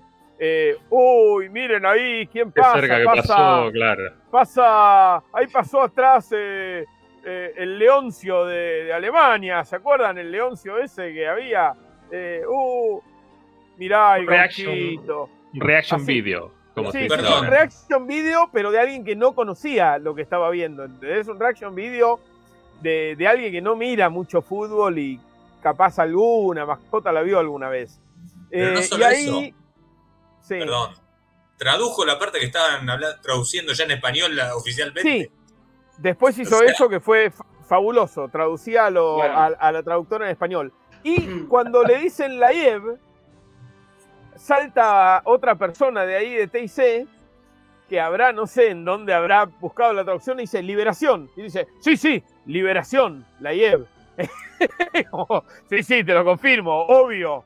Liberación quiere decir el muñeco. ¿Cómo se va a llamar liberación una mascota? Y ojo que eh, eso no, no, fueron los de TIC por nada más. En varias notas, en varios países del mundo salió como liberación. Yo recién Mirá. lo vi en Diario Paraguayo, bueno, por ejemplo. Jorge, eh, a mí Recondo me parece un, un forro, pero escuché su, de, su descargo al respecto. Con respeto, sí. ¿Te, puedo corregir, ¿Te, puedo corregir una cosa nada más, Haita, antes que digas esto? ¿No te sí. parece un forro? Es un forro. Está confirmado. Ah, además, bueno, coincide mi apreciación con lo que. Con sí, la, con la, la realidad. realidad. Está bien. Eh, no, no, lo que, lo que dijo es. Primero dijo, él tenía. Eh, eh, ellos tienen un libreto dado. Él no sí. es que iba eh, eh, tratando de interpretar lo que decían, sino que leía lo que decía el folleto o lo que le iban cantando. Segundo, eh, dijo que él puede traducir inglés, pero no árabe como él escuchaba que hablaban ahí. Segundo, eh, y, y, que una vez que pasaron al castellano, él no sabía si en el estudio, si en Portel estaba saliendo lo que hablaban, entonces optó por claro. seguir eh, dándole el volumen por si no se escuchaba. Y, claro, igual la parte y seguir la... leyendo lo que le tenía leyendo. Claro, igual la parte ahí. de la IBE era en inglés, ¿eh? la parte de la, de, de la Bueno, puede ser eso, no, no, lo vi, ¿no? yo te digo lo que dijo él. Digo. Claro, claro, claro. Sí, sí, entiendo. Lo otro, tremendo. No, eh, se notaba que todos tenían el libreto, porque de hecho en otra parte, cuando empieza a hablar la actriz egipcia esa, eh, se adelantaba a la persona que traducía. Sí, Yo lo estaba claro, viendo en otro sí, canal. Eso se vio. La, eso la se vio, pública. Se notaba con, cuando decía nombres propios, ¿no? Cosas así que. Sí, sí, sí. Pero bueno. Voy a defender una vez más a esta gente. Si buscas la traducción en, en Google de la IB, todo junto, del árabe al español, te dice liberación. Claro. Bueno, espectacular. Entonces, bueno. seré... Ahí, raro, no, no, no. problema de traducción de. Bueno, lo vieron, vieron que en realidad es, eh, aparte, hizo uno de los goles más importantes de, de la Argentina, eh, Sí. Si vieron la presentación. Bueno, sí. entonces no, no, fue la mano de Dios, fue la mano de la. Fue, fue el, el, la, la, sí, la cabeza de la IEP. Se supo, se supo. Hay mensajes, eh, está Suma Stroke, nos dice, nos pregunta si se van a popularizar los turbantes en Argentina, como pasó con las bubucelas en 2010. Ojalá. Es muy probable. Me gustaría. Es muy probable. ¿Eh? De hecho, tengo un turbante. turbante. No. es- Esto turbante realidad indio, no esto, claro. Igualmente se, se lo llama turbante, eh, Ah, también. mira, Si, se hubiera popularizado en todo el mundo, quizás la semana pasada, ya Pinkett, no sé cuánto, la esposa de Will Smith, la malograda esposa. Ahí está. Claro. Will Smith se hubiese puesto un turbante y ahí Chris Rock no, no le iba a hacer un chiste sobre su calvicie, quizás sí sobre su Turbante. ¿no? pero no, no sobre que, era pelada. Y nos Claro. habríamos ahorrado todo este problema, la cancelación de Will Smith que nos tiene tan mal Ah. a todos. Tal cual. El bache nos saluda y Dalia dice: No tiene piernas la mascota porque el lema de este mundial es la inclusión. Sí, muy lindo. Claro, está muy bien. Muy lindo. Y yo encontré, y quiero este, contárselos, todo sobre mascotas de mundial, pero no lo que hacemos siempre. Este, cada vez que hablamos de una mascota de algo, que es volver a hablar de todas las mascotas, sino que encontré algunas mascotas más este, underground, de mundiales sub-20 justamente, o sub-17, que es espectacular. Porque no sé si bueno. en Colombia 2011, por ejemplo, estuvo Bambuco el Guacamayo en Mundial Sub-20. Qué bueno. Turquía 2013, Jorge, Mundial Sub-20. Eh, el gato de Van era de los, Era el, los el perro, el perro Kanki. Ah, el perro Kanki, bien. No, el gato de Van era el del Mundial de Básquet, ¿se acuerdan? Que lo cubrimos Sí. desde acá también. Después, en Nueva Zelanda 2015 estuvo eh, la oveja negra William. Eh, en Corea del Sur el tigre asiático Chaormi y el bisonte eh, Grziwek en Polonia 2019. Después, Mundial Sub-17, Emiratos Árabes tuvo el águila real Shakran. En Chile 2015 estuvo Brochico, que era un jugador de fútbol. Esa es la especie, ¿no? Jugador de fútbol. En India Es en 2017, Chile. Sí, que Leo era una pantera nebulosa. ¿m? Y después en la Copa Femenina de Alemania 2011, Carla Kick, que era una gata. Mm, Mmm, qué polémico. Al borde, al borde. El, el búho Nival Schweme fue la mascota de Canadá 2015 y en Francia 2019. Mm. ¿no? En un momento creí que se había muerto Pelé porque entró, ca- cabeció una pelota, pero no, era Gordon Banks el que había muerto que Sí. se la atajó. Si era gol, se salvaba. La tendría que haber dejado pasar Gordon Banks y no se moría. ¿Entendés? ¿Entendés, Jorge? No, Que el protagonista de la jugada terminó siendo Gordon Banks y tenés murió razón por atajarla. Se murió por, atajarla. atajarla. Si él la deja pasar, el protagonista sigue siendo Pelé. Muere Pelé que tantas veces murió, ¿no? Ya una muerte más no le hace nada. Sí, sí, sí. Pareció una pelota, pero... Uh, Bueno, eh, ¿está saliendo? ¿Alguien lo puede chequear? Porque si sí, yo. recién algo- se escuchó algo. Sí, Sí, estaba eh, probando. Sí, Si sí, alguna sí, cosa está- más. estamos al aire. Está todo. Bueno, perfecto. Eh, se me fue internet, dice. Ah, no, Juan Pablo, claro. Sí, Juan Pablo. Está complicadísimo. Bueno, para completar lo de las mascotas de mundiales alternativos, eh, que son los de subs 17 y cosas, les decía, les decía que en Francia 2019 de la Copa Femenil, la mascota fue Eti.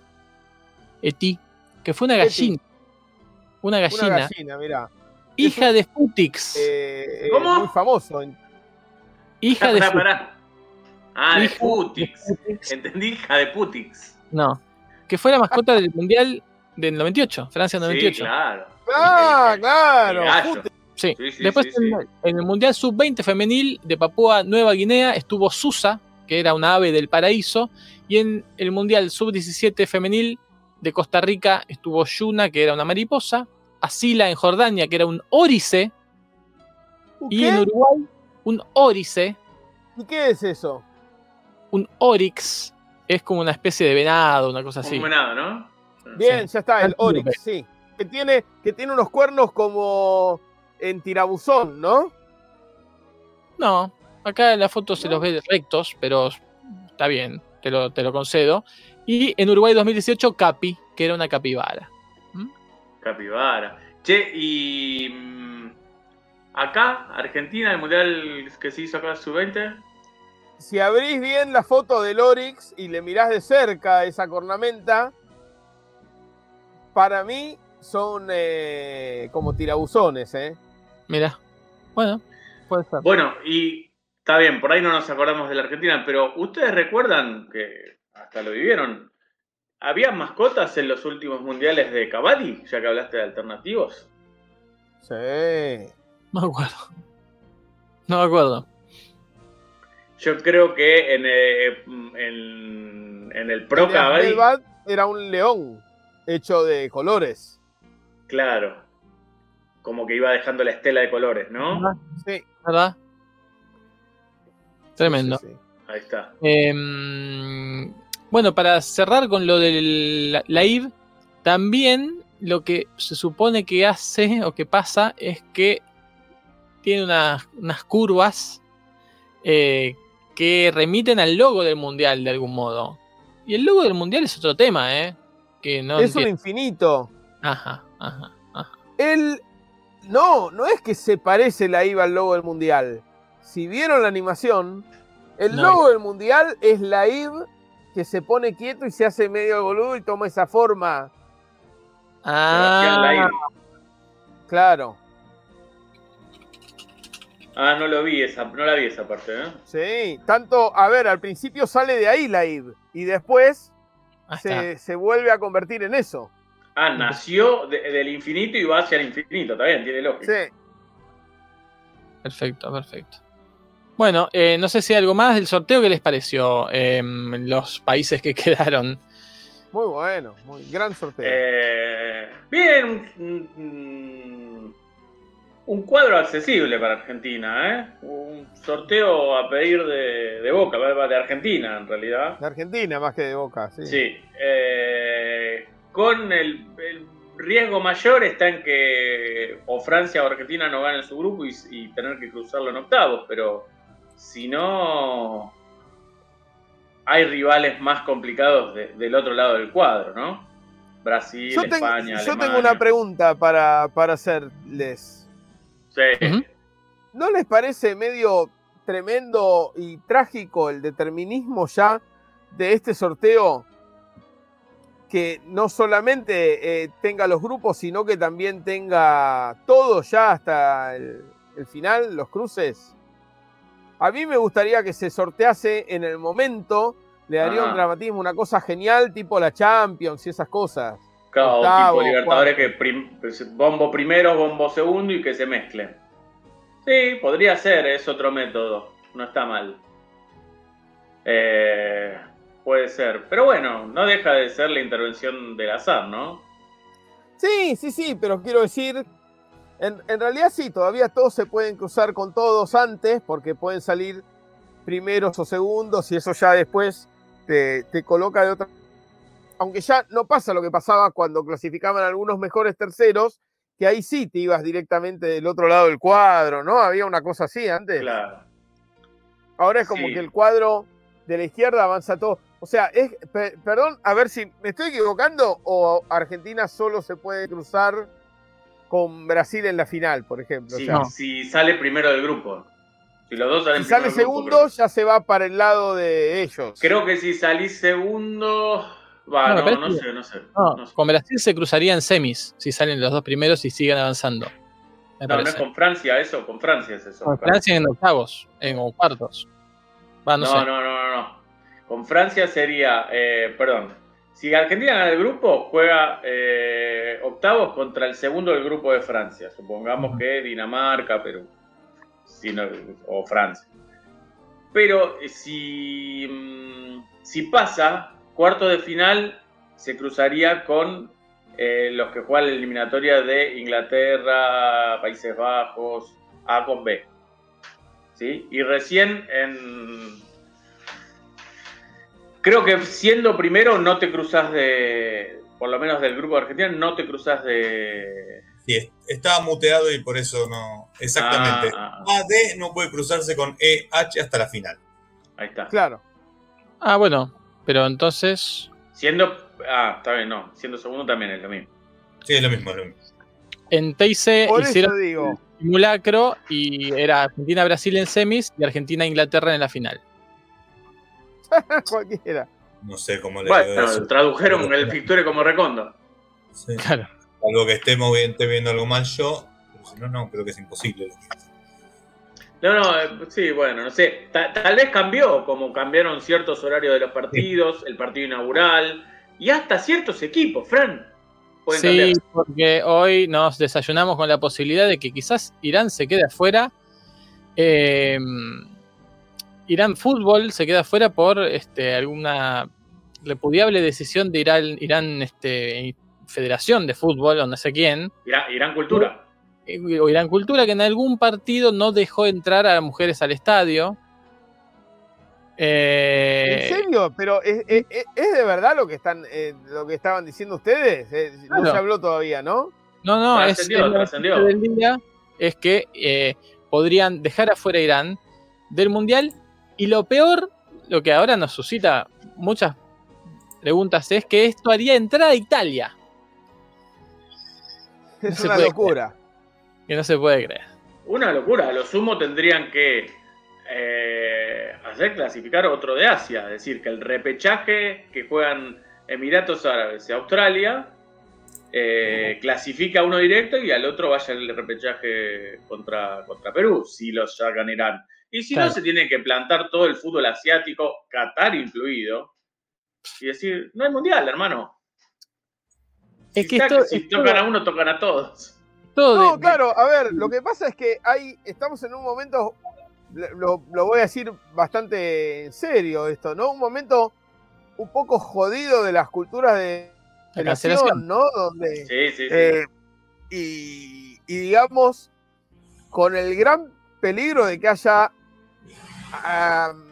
alguien que cree que tiene la, la, vara moral, ¿no? Para objetiva.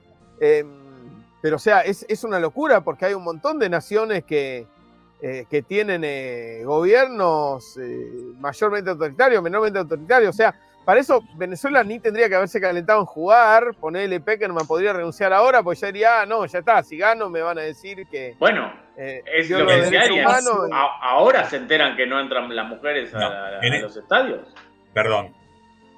En este caso, más allá de que es una estupidez, como ya dijimos con lo de Rusia y demás, porque digamos, el mundial es en Irak. Ya desde que parte de que la base que el mundial es en Irak. Pero en este caso es por un hecho puntual, no es solo por el hecho de que no dejan entrar mujeres, sino por un caso de represión aparentemente en uno de los partidos, no me acuerdo qué partido irían contra quién, donde hubo gases lacrimógenos y, golpes a, unas 2.000 mujeres o dos que, estaban tratando de entrar. Aparentemente que el mismo gobierno de Irán salió a decir que quería investigar, que había que investigar qué había pasado con eso y demás. O sea, habla de un caso puntual. Sí, claro, y escúchame. ¿Pero cuándo fue ayer? no, no, no, esto fue, hace un tiempo, eh, pero sí, obviamente ya se sabía, contra el, eh, contra el Líbano. Ah. Lo, de México, lo que vimos en, la cancha esa de México, que creo que nadie en el mundo, ni siquiera los mismos mexicanos, ni, ni Tata Martino, ni nadie, hubiera podido decir nada si al otro día se decía, bueno, México afuera del Mundial, ¿no? Digamos, como una medida, eh, digamos, ejemplificadora. Ejemplificadora, ¿no? O sea que, eh, a, ver, a la vez que tenemos gobierno, no sé si vieron lo que está haciendo el desquiciado este de, buscar eh. que Nayum, el, salvadoreño, ¿no? El, tipo que gobierna por Twitter, no sé si vieron los tweets últimamente esta semana. Sí, sí. No, no. No, no, ¿Vos sí viste, Patricio?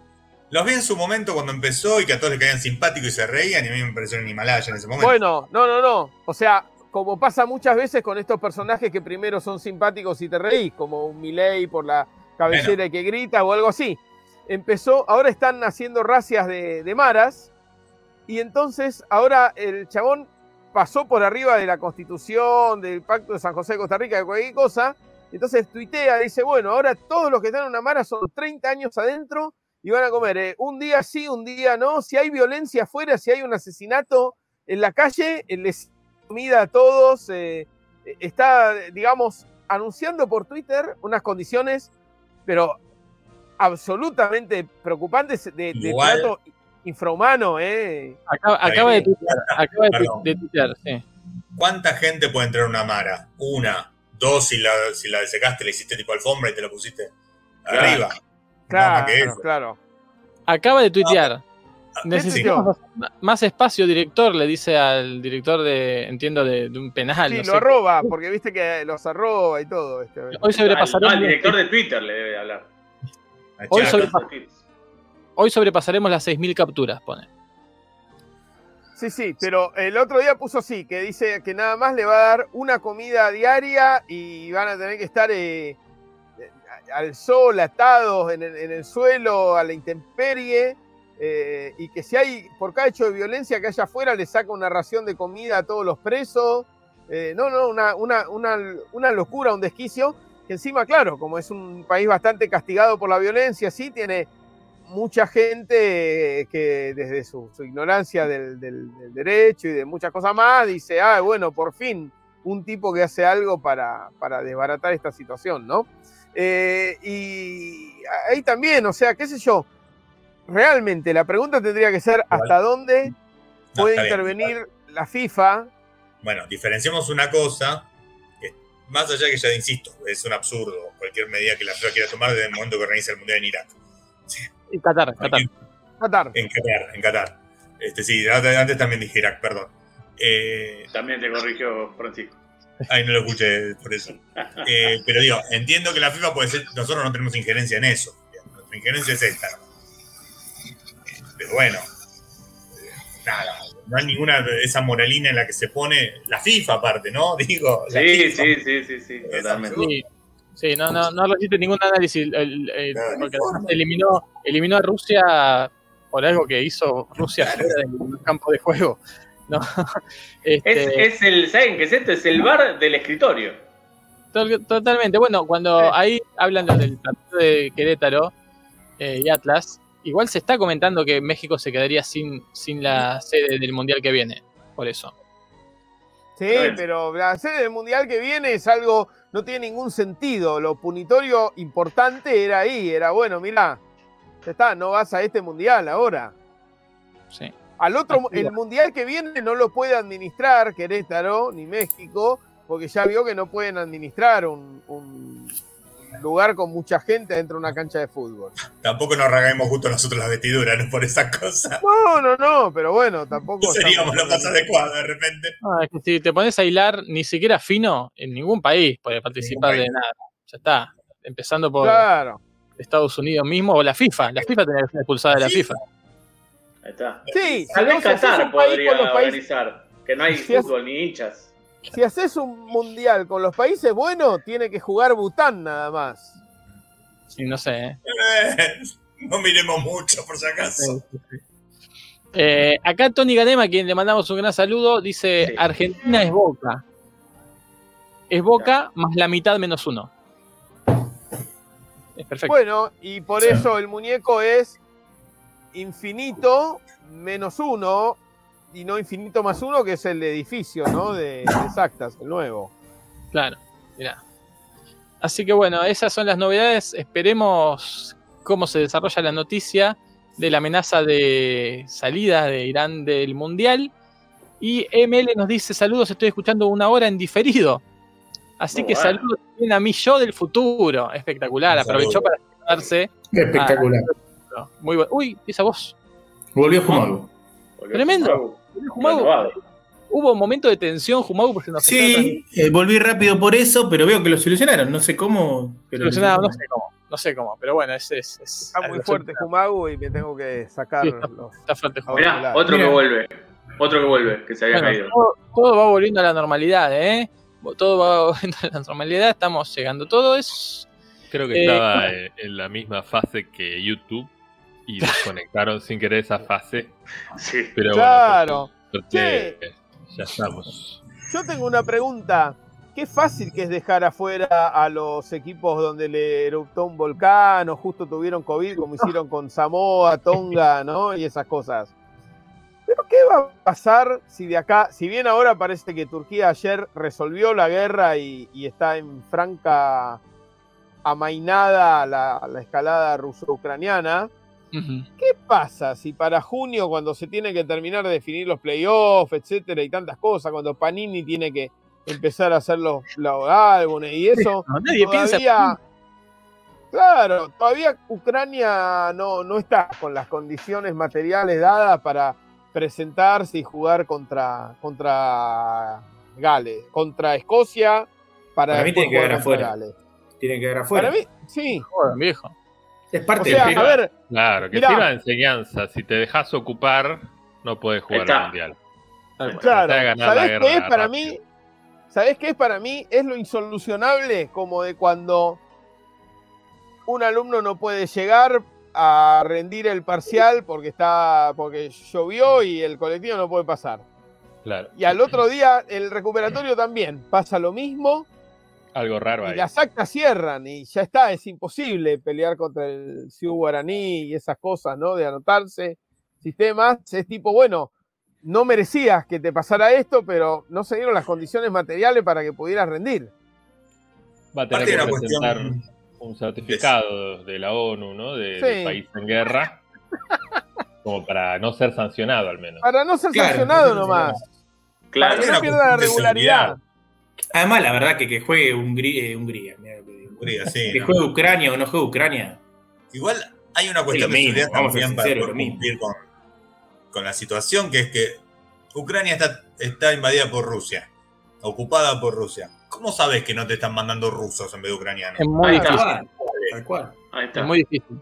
Claro, Y Y entró Marcos, Rusia. ¿eh?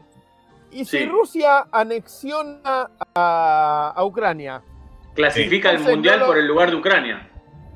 claro, no lo podés dejar ir a Ucrania porque en realidad estás dejando ir a Rusia. Clasifica el repechaje, de momento. Claro. Ahora, Jorge, si Turquía logra.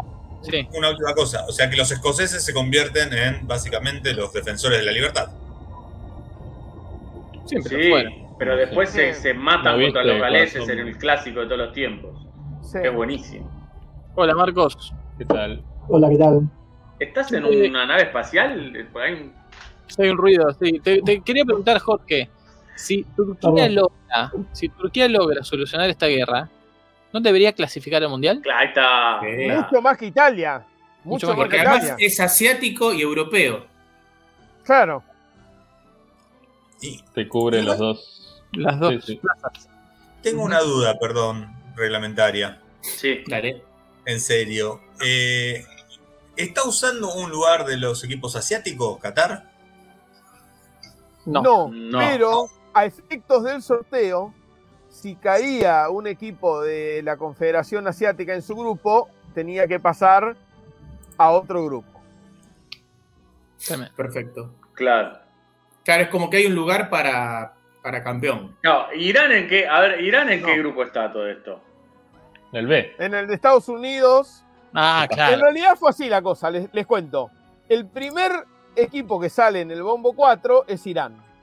Y justamente ahí dice nada. Claro. Se cayó Jorge, ¿no? Oh, no. Y pasa al grupo B. No me caí nada. Eh, Claro. Patricio me está escuchando. A, a eso voy. Si no, no, te yo dije lo que ibas a decir, porque yo sabía. si ponen Italia, se rompe la Matrix. Porque habría tres europeos en un grupo, que es lo que Claro. la FIFA tiene prohibido por ley.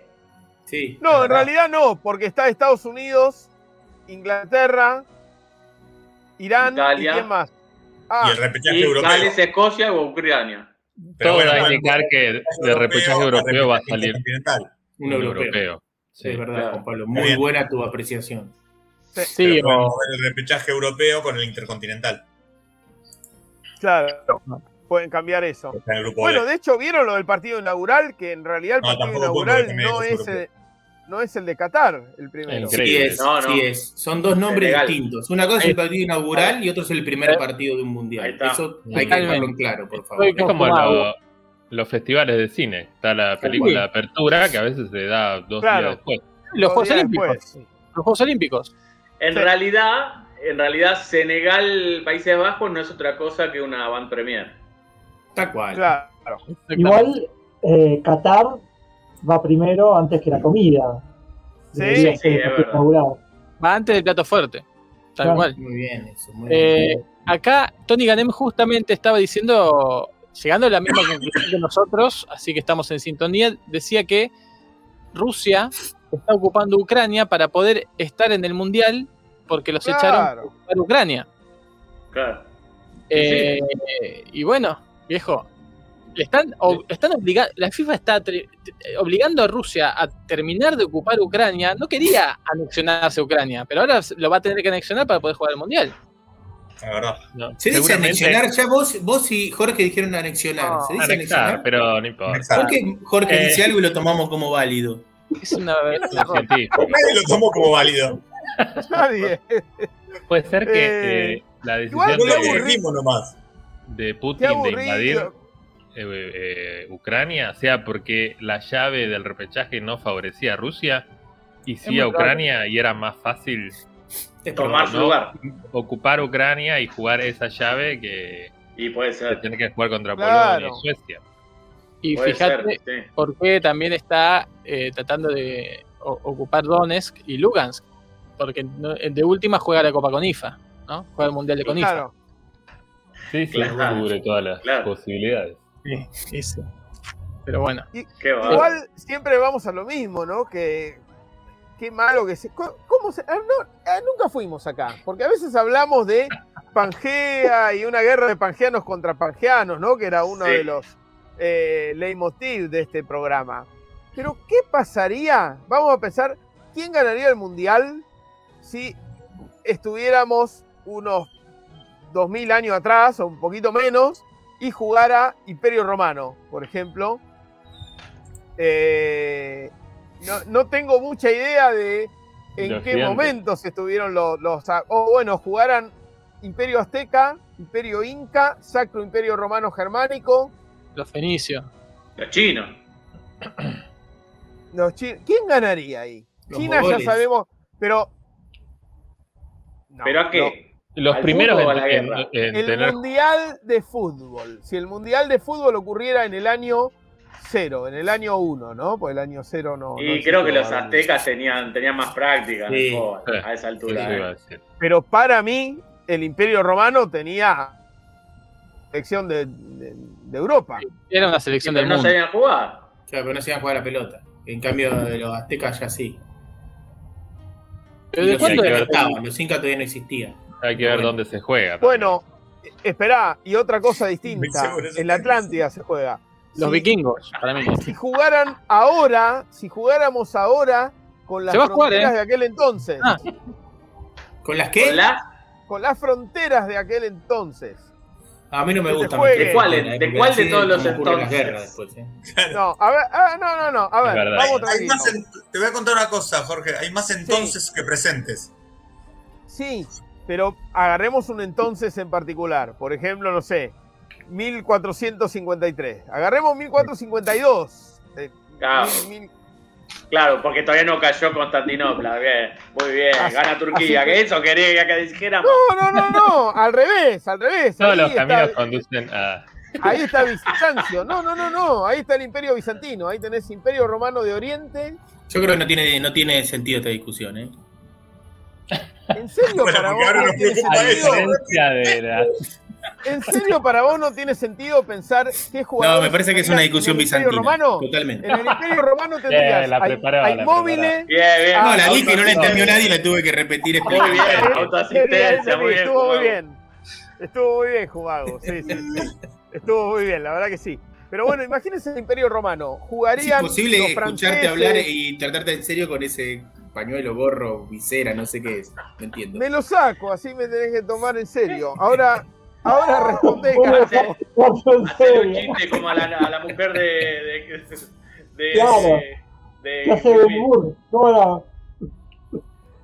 Ahora, ahora sí, imagínate que en un equipo tendrías a los mejores jugadores de España, de Italia, de Portugal, de Francia, ¿no? En Sí. otro tendrías a los de Alemania e Dame, dame. Alejandro Magno, papá. ¿Qué, quién, ¿Quién hay en España? Ahora, Dame. hacer, Alejandro hacer- Magno te- tendrías a los macedonios. Por eso, Y a todo el Alejandro norte de Magno, África no tendrías también, ¿no? Sí. Que fue fuera de Italia. hacer jugar al Imperio Romano no sería medio un circo hoy en día. Muy bien. Sí, muy bien. Puede ser. América puede no ser, juega. pero- Sí, pero te juegan, No, sí. en realidad te juegan incas, No, Aztecas. juega con IFA. Azteca. No, Incas no. Pero con no IFA, juegan en con sí. IFA. Todavía, todavía Ah, sí, no- estaban ahí. Sí, sí. Sí, estaban. Yo creo que sería interesante. eh, Perdón, a- a- en el aire no me está saliendo y no está saliendo atractivo. Ya sáquenme de esta discusión, pero sí lo tomo como tarea Bien. pensar con las fronteras de, de distintos siglos y me parece que sería un gran hilo poder armar qué selecciones se enfrentarían y qué formación tendrían si las fronteras no se hubiesen movido desde ese entonces hasta el día de ¿Entiende la propuesta? Sí, Sí. está bueno. Hay que estudiar Bueno. mucho. Sí, Sí, mucho quilombo hay que hacer. Pero Porque además, ¿qué pasa? Por ejemplo, Imperio Griego tendría la Magna Grecia en su momento de máxima expansión, donde tendrías a los jugadores de la- los napolitanos jugando para Grecia. tremendo. Fíjate. O Macedonia del Norte, ¿no? También.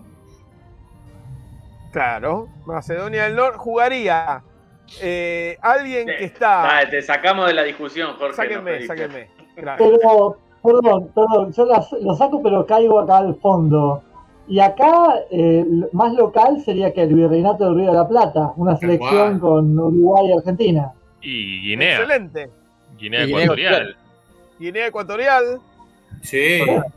Y Bolivia. Tendríamos jugador de la, de la Paraguay. MLS de Filadelfia, ¿no? De, de California. Claro. Claro. Bueno, el otro día hablábamos por chat, ¿no? De qué equipo tendría Panamá si nunca se hubiera separado de Colombia. Sí. Y el virreinato del Perú, ¿no? Un Uh, equipazo con Jefferson Soteldo, Radamel Falcao, Advíncula. Vínculo, qué jugador. ¿Y la camiseta cómo sería de, de eso? Por eso también está bueno para pensar cómo sería la camiseta de esta. Tendría La- rojo La camiseta del Virreinato, ¿cómo es? La cara del. del Lo más El lindo de virreinato, eso- celeste y blanca. Celeste y blanca. Lo más lindo de eso es que el rival sigue siendo el mismo. Sí. Imperio del Brasil. Y allá hay que ganarle. Claro, Es Brasil con, con Ronaldo. claro, Sí, Brasil, claro. Cristiano Ronaldo. Bueno, pero para nosotros entonces podés jugar No sería Brasil, ¿no? Podríamos Eh, decir ganarle a Brasil. casillas, por ejemplo. Igual a Brasil ya le ganamos, ¿no? El Almirante Brown ya le ganó a Brasil. Claro. Y a, y a domicilio casi. Va, no, a domicilio no, pero Casi en. Sí, sí, sí. Bueno, yo, yo prometo eh, hacer una investigación de esto, ¿eh? Incluso Claro, con, claro. Tremendo. con eso. Bueno, hablando de investigaciones, tengo un informe. Si quieren, lo hacemos. Sí, A hay ver. que empezar. Un informe que se hizo en Bolas y Manija, pero en privado. Entonces la gente se renueva. Y bueno, yo no sabía y lo traje, lo traigo de nuevo. ¿Cómo llegué hasta acá? Es difícil saberlo o explicarlo. Pero les puedo decir que llegué casi sin razones a través de una cosa que descubrí que se llama el síndrome K. Empezamos por ahí, lo voy a describir. El síndrome K, decíamos que más de uno lo tiene acá, ¿no? El síndrome K es una enfermedad, no sé si alguien conoce esto, es una Yo no. enfermedad que salvó, mirá qué loco, una enfermedad que salva, ¿no? ¿Cuánto, cu- cuánto hay para aprender? no? Una enfermedad que salvó a cientos de personas de los nazis Epa. En el holocausto, durante la Segunda Guerra Mundial. Porque resulta que habían muchos internados en un hospital, llegaron los nazis, re locos, eran todos judíos, y saben que las cosas se complicaban entre cuando los nazis veían judíos, y a unos médicos se les ocurrió decirles que tenían una extraña enfermedad que era el síndrome K, que era muy contagiosa. Y eh, los nazis se fueron. Les creyeron y se Ah, fueron. bueno. Y así se salvaron, corrieron eh, tal cual. Este, esto fue en un hospital de. Pará, pará, pará, pará. Perdón. Sí. ¿No será esta la piedra fundamental del exterminio nazi? A ver. Judío. A los Podrías judíos, ¿no? Y porque van a un hospital, le dicen los judíos tienen el síndrome K, es muy contagioso. Ah, bueno, ah, entonces tenemos razón, claro. Entonces hay que liquidemos a matarlos todos. Liquidemos Claro. a todos porque nos va a contagiar, eh, nos van a contagiar a todos. Saca- tiro, eh. Perdón, no me saquen, si quieren vuelvo a hablar de la frontera. Sí, por favor, Jorge, volvé a la frontera. No Eh, digo bueno, que esté bien, digo que por No, ahí fue no, un no, error. No, Eh, digas nada más, Juan Martín, gracias. Esto ocurrió en Italia eh, y le llamaron síndrome K. Era una chanza, un mensaje oculto, porque Albert Kesselring era el verdugo, el militar, militar alemán que estaba eh, ahí al comando del ejército en Italia y por eso le pusieron así los médicos. Bueno, no sé cómo cuando vi esto, llegué a encontrar que existía algo así como, y esto ya es el principio del informe, pero no van a ver que no es el sumum, así que imagínense lo que se espera. Ustedes dirán un programa de deportes, ¿qué tendrá que ver una enfermedad? Bueno, ¿cuántas veces hemos, hemos visto, hemos sido testigos de que la danza se convierte en un deporte? ¿Sí? Eh, La danza eh, es, lo hemos cubierto, es deporte de los Juegos, de los eh, World Games, de los Juegos Mundiales, que son como la B de los Juegos Olímpicos, y de hecho ascendió, ¿no? La danza ascendió, y en París va a estar el breakdance, por ejemplo, y creo que la danza deportiva también, si mal no me equivoco, en los Juegos Olímpicos que vienen. Y Así ya que hay que- tuvo el breakdance en los Olímpicos de la Juventud, donde tuvimos medalla, ¿no? Exactamente. Sí, sí, aquí en Y bueno, si hay competencia, la danza, ¿qué otra cosa que destreza física es? Y riesgo de muerte, y acá es Siempre donde está. empieza mi informe. Porque en 1518, en 1518, se dio lo que se conoció como la epidemia de baile o plaga de la danza. Ustedes dicen, bueno, suena bien, eh, el fervor por bailar. Un evento, ¿no? Claro. Suena un evento. Claro, un evento, pero no. frenesí. Bueno, ahí viene la plaga, me gusta bailar. Ahí está. Ahí empezó. Claro, ahí está el homenaje a los caídos. Eh, Porque fue un caso de coreomanía. Así se lo conoce No. a esto, se lo conoce como coreomanía, danza manía, enfermedad del baile o el baile de San Vito. Bueno, Yo- esto ocurrió, sí. Perdón, Francisco, quisiera mostrarte algo antes de que sigas. ¿Vos cuando empezaste con este tema? Hablar de eh, este tema. recién, hace un ratito. No, no, en nuestro, privadamente. Ay, no me acuerdo, la semana pasada, esta semana, la semana Sí. pasada. El, el 31 de marzo fue, para ser Oh, más precisos. Qué preciso. Esto es difícil de que lo vean, pero este es. A ver si lo logro que lo vean. Esto es una lista de novelas que tengo separadas para comprar. Fíjate cómo se llama esa: The Dancing La plaga- Plague, La plaga de la el 28 de marzo. Tremendo. Tremendo. Bueno, todo se va, va, va confluyendo, algo va a pasar, algo va a pasar. Claro. Eh, les decía entonces, esta se dio en Estrasburgo. Hoy Estrasburgo, ¿dónde queda? En Francia. Francia. En Francia, pero en su momento, cuando se jugaba el Mundial de Jorge, esto era el Sacro Imperio Romano, germánico. Ahí está. Tremendo. Este, y está muy identificado como ocurrió.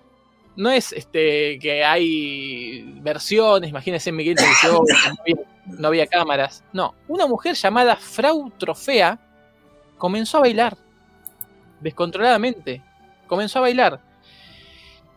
Y en lugar de la gente que la rodeaba este, extrañarse o decirle qué le pasa o preguntarle si necesita algo, se pusieron a bailar también. Entonces se dio lo que es una epidemia. Empezaron a bailar sin descansar durante días y días y días, llegando a estar un mes y cada vez más gente bailando. Hubo 300 muertos. ¿Qué? Una avalancha. Querían entrar al boliche y. No, no, se murieron de ataques al De corazón, bailar. de deshidratación.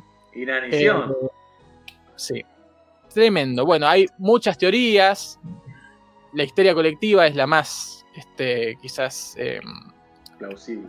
pero la verdad que se sabe poco. Hablan de una intoxicación ale- este, alimentaria. Se habla del consumo de eh, una sustancia que tiene eh, un, un componente del LSD. Em, lo cierto es que esto ocurrió. Eh, fíjense, en una semana ya se habían unido 34 personas bailando sin parar en la calle. Y en un mes cerca de 400 personas. Bueno, y así se fueron aumentando la. eh, lo, lo cual es este, verdaderamente increíble. Lo más increíble aún, si se quiere, Es que esto ¿Iban fue. cambiando de DJ? ¿Iban cambiando de DJ, Ron? Ba- bailaban a capela. Sí. Bueno, es una muy, muy buena pregunta. Bailaban a capela, comenzaron bailando a capela, pero ¿qué Pero- pasa? Cuando vieron esto de las autoridades, ¿qué se les ocurre que hubieran hecho ustedes para detener esta tragedia? Mandar la policía. Mandar a la Eh, policía es una alternativa, Con Di- disparar a las piernas. auditivos. tirar las piernas. No, tenés que bailar más. Justamente se llama hacer bailar. Claro. No, no, pero Claro. pegarle, pegarle, no tirarle de Ah. rápido. Sí, pero es No. el que tira. Para mí, hacer como hizo Ulises, ¿no? Para cruzar ahí el, el estrecho de los Dardanelos y ponerse, Claro, taparse los oídos. taparse los oídos. Para no Pero no había músico. ¿Qué, qué iban a dejar de oír si no había música? Era capela. O sea, aparte Bueno, los ojos. Eh, lo que decidieron es, dijeron, hay que salir por el fondo. Entonces, les dijeron que siguieran bailando, porque de ese modo pensaban se iba, iban a ahuyentar ese flagelo que creían más parecido a una maldición, Claro. y además les llevaron músicos. Ay. Bueno, y Claro, la verdad no funcionó, no funcionó, eh, bueno, fue una, una tragedia. Una Pero tragedia está que- bueno, pará, está bueno para ejercitar a una banda. Es al revés. A partir de cómo baila la gente, tenés que componer. Claro, Está bueno para la creatividad. Tal cual, tal cual. Bueno, lo loco es que esto no fue la única vez que ocurrió esto. Entre los siglos XII y, XV en Europa, entre 13 y 15 en Europa, se dio unas ocho veces que están documentados eh, Ah, bueno. epidemias similares de gente que no podía eh, parar de bailar. Y ¿sí? hoy le llaman raves a eso, ¿no? sí. Exactamente. Exactamente. que mucha gente, ¿no? Criticaba a Onganía, por ejemplo, por ser muy represor de, De los jóvenes, ¿no? De ir a, o sea, a los recitales donde había gente con pelo largo y, y entrar a los macanazos, cuando era feo, pero era una manera también de prevenir estas cosas. Sí. ¿Onganía era feo, dijiste? Sí. Sí. Con- desde mi perspectiva, ¿no? Cada uno. Sí. Claro. Un poco bajito. Era una vacuna. ¿no? El bastón de organia era una vacuna, de alguna manera. Una banda, parece. Claro, claro. Bueno, fíjense, hubo algunos, algunos brotes menores, ¿sí? En el año 1020 hubo 18 campesinos que no, no podían parar de cantar y bailar. Perdón, Sí. siempre los brotes son menores. Iba a decir exactamente lo mismo. Los brotes siempre son menores. Sino Ujú. que son Si no Planta. son árboles, Perfecto. plantas. En 1237, un grupo de niños viajó de Erfurt a Arnstadt saltando y bailando. ¿Sí? Muy bueno. Fuerte. Em, en Niños 1270 eran. Niños. En Debía 1270. ser, debía ser 200 flautista de Hamelin. No, Sí. bueno, ¿Puedo hacer un Eh, mini paréntesis acá? Eh, descubrí no. el otro día en la calle Jorge Newbery de niños saltando y bailando. Es un peligro ahora que pienso. El señor Larreta, si escucha esto, Sí. tome cartas en el asunto. Hicieron una eh, rayuela eh, interminable que tiene cuadras. Yo vi número 5050, por ejemplo, y más.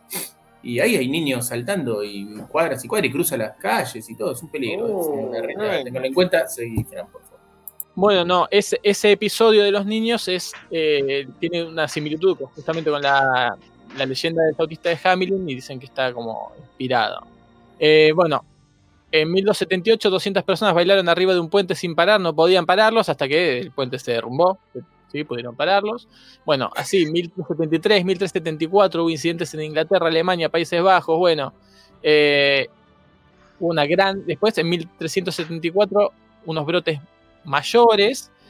Imagínense, todavía faltaban 200 años para lo que fue esta gran epidemia del baile de 1518. Eh, hubo otra en 1536 en Basilea.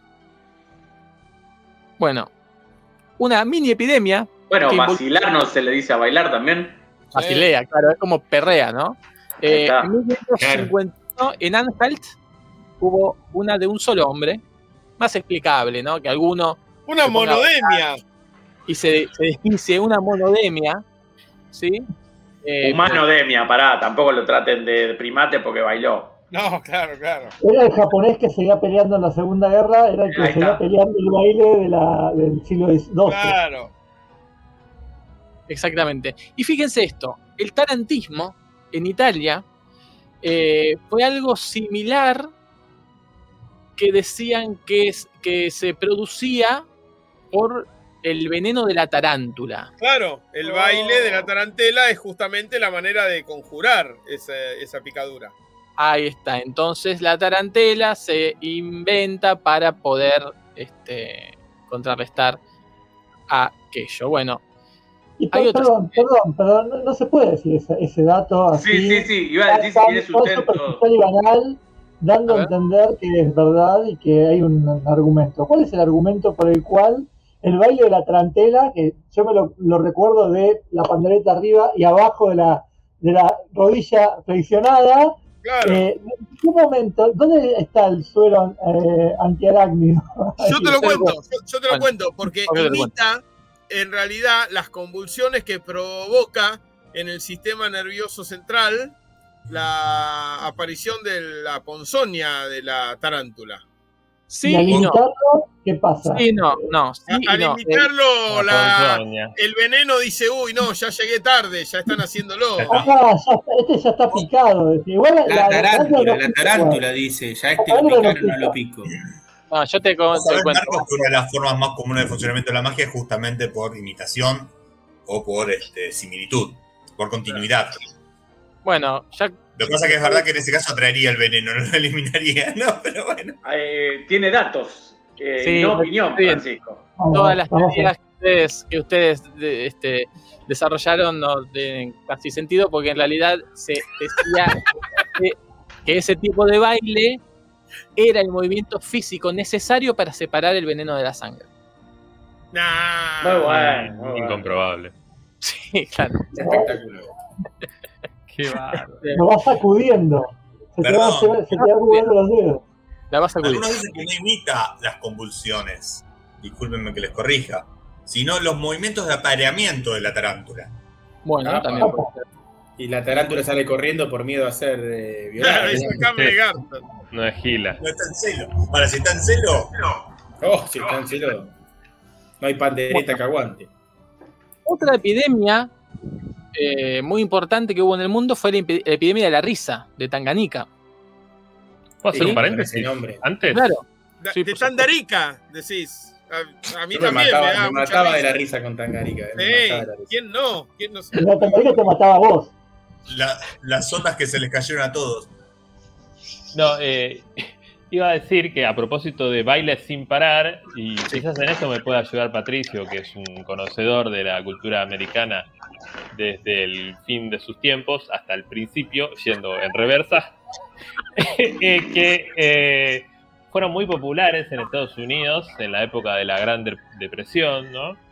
en la época de la gran crisis económica del, del 29 y el 30, las maratones de baile, donde mucha gente iba a bailar durante 24 horas seguidas por peñiques, eh, ¿no? Y como una manera de, de, bueno, de zafar un poco y de darle algo de comer a su estómago.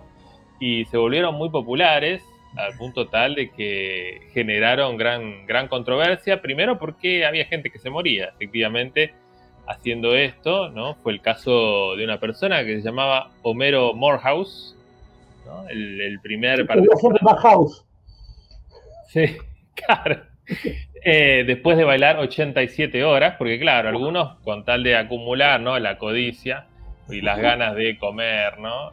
Eh, hicieron que bailara tanto y bueno, colapsó pro- producto del cansancio. y- Pero, perdón, ¿cómo es que, que zafaban? O sea, por comer, por estar bailando, no comían.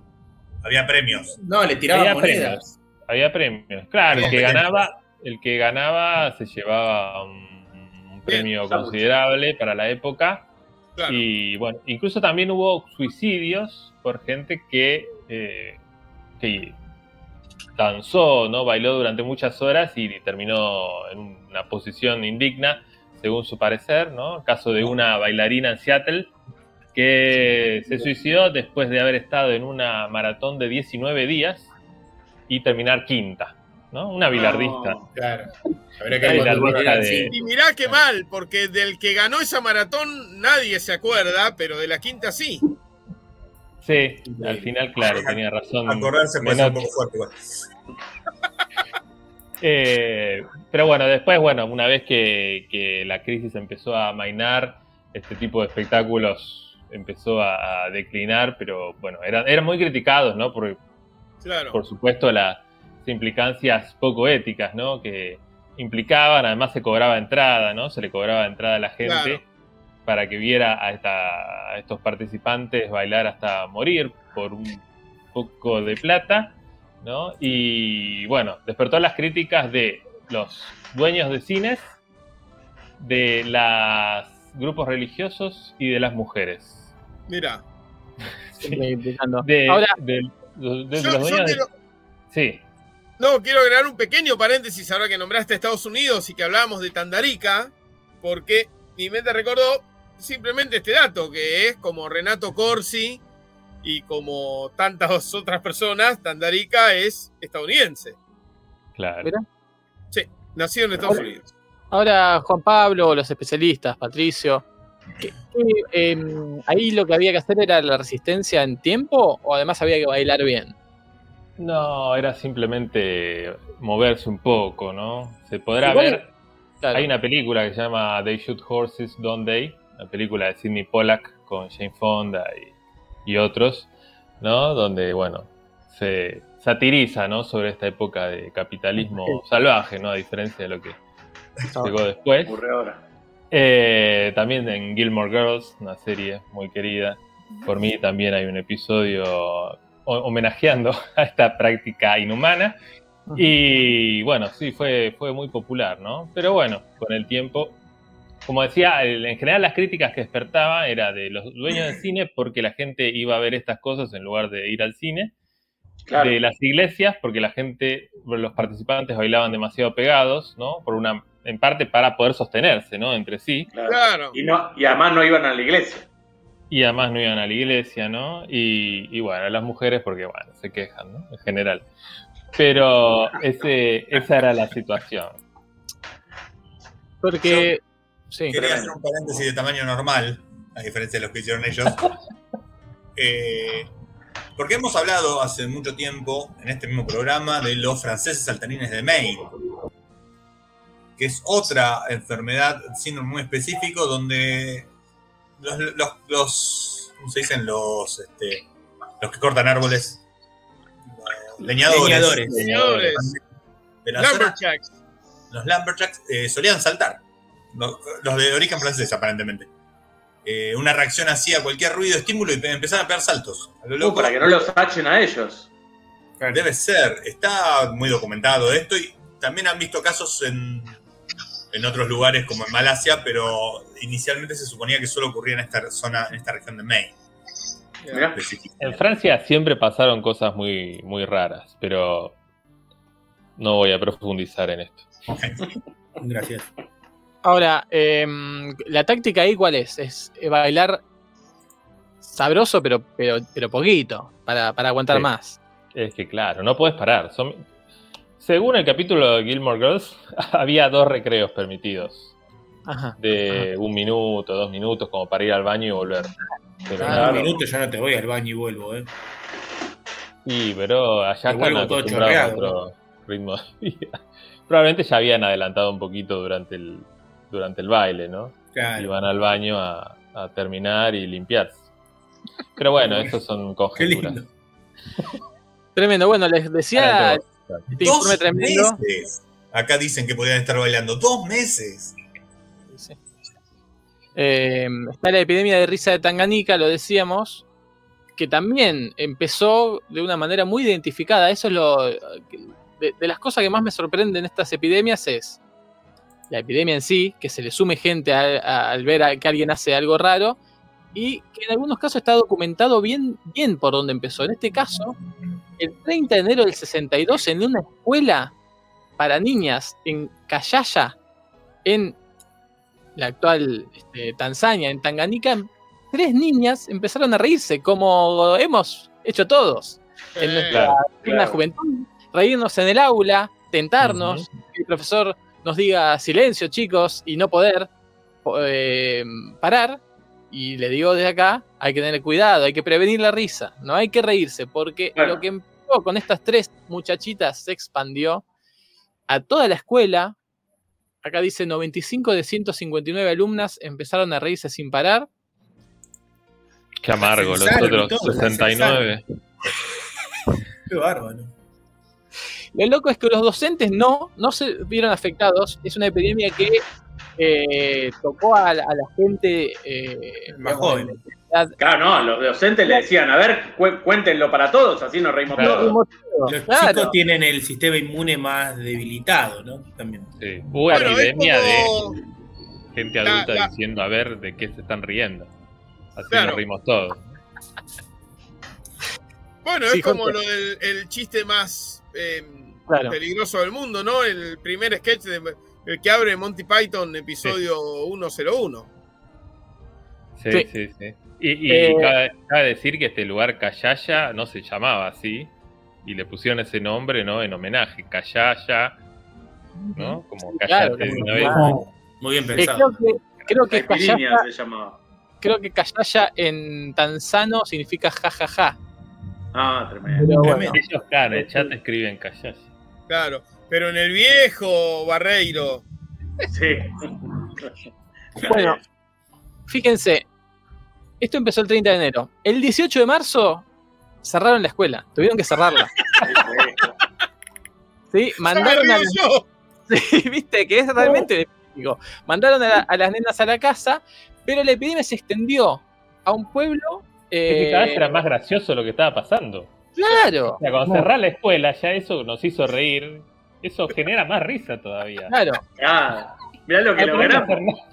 Pero si no haces nada también es gracioso, es, es muy difícil. Te digo que la epidemia de la risa la reentiendo, ¿eh?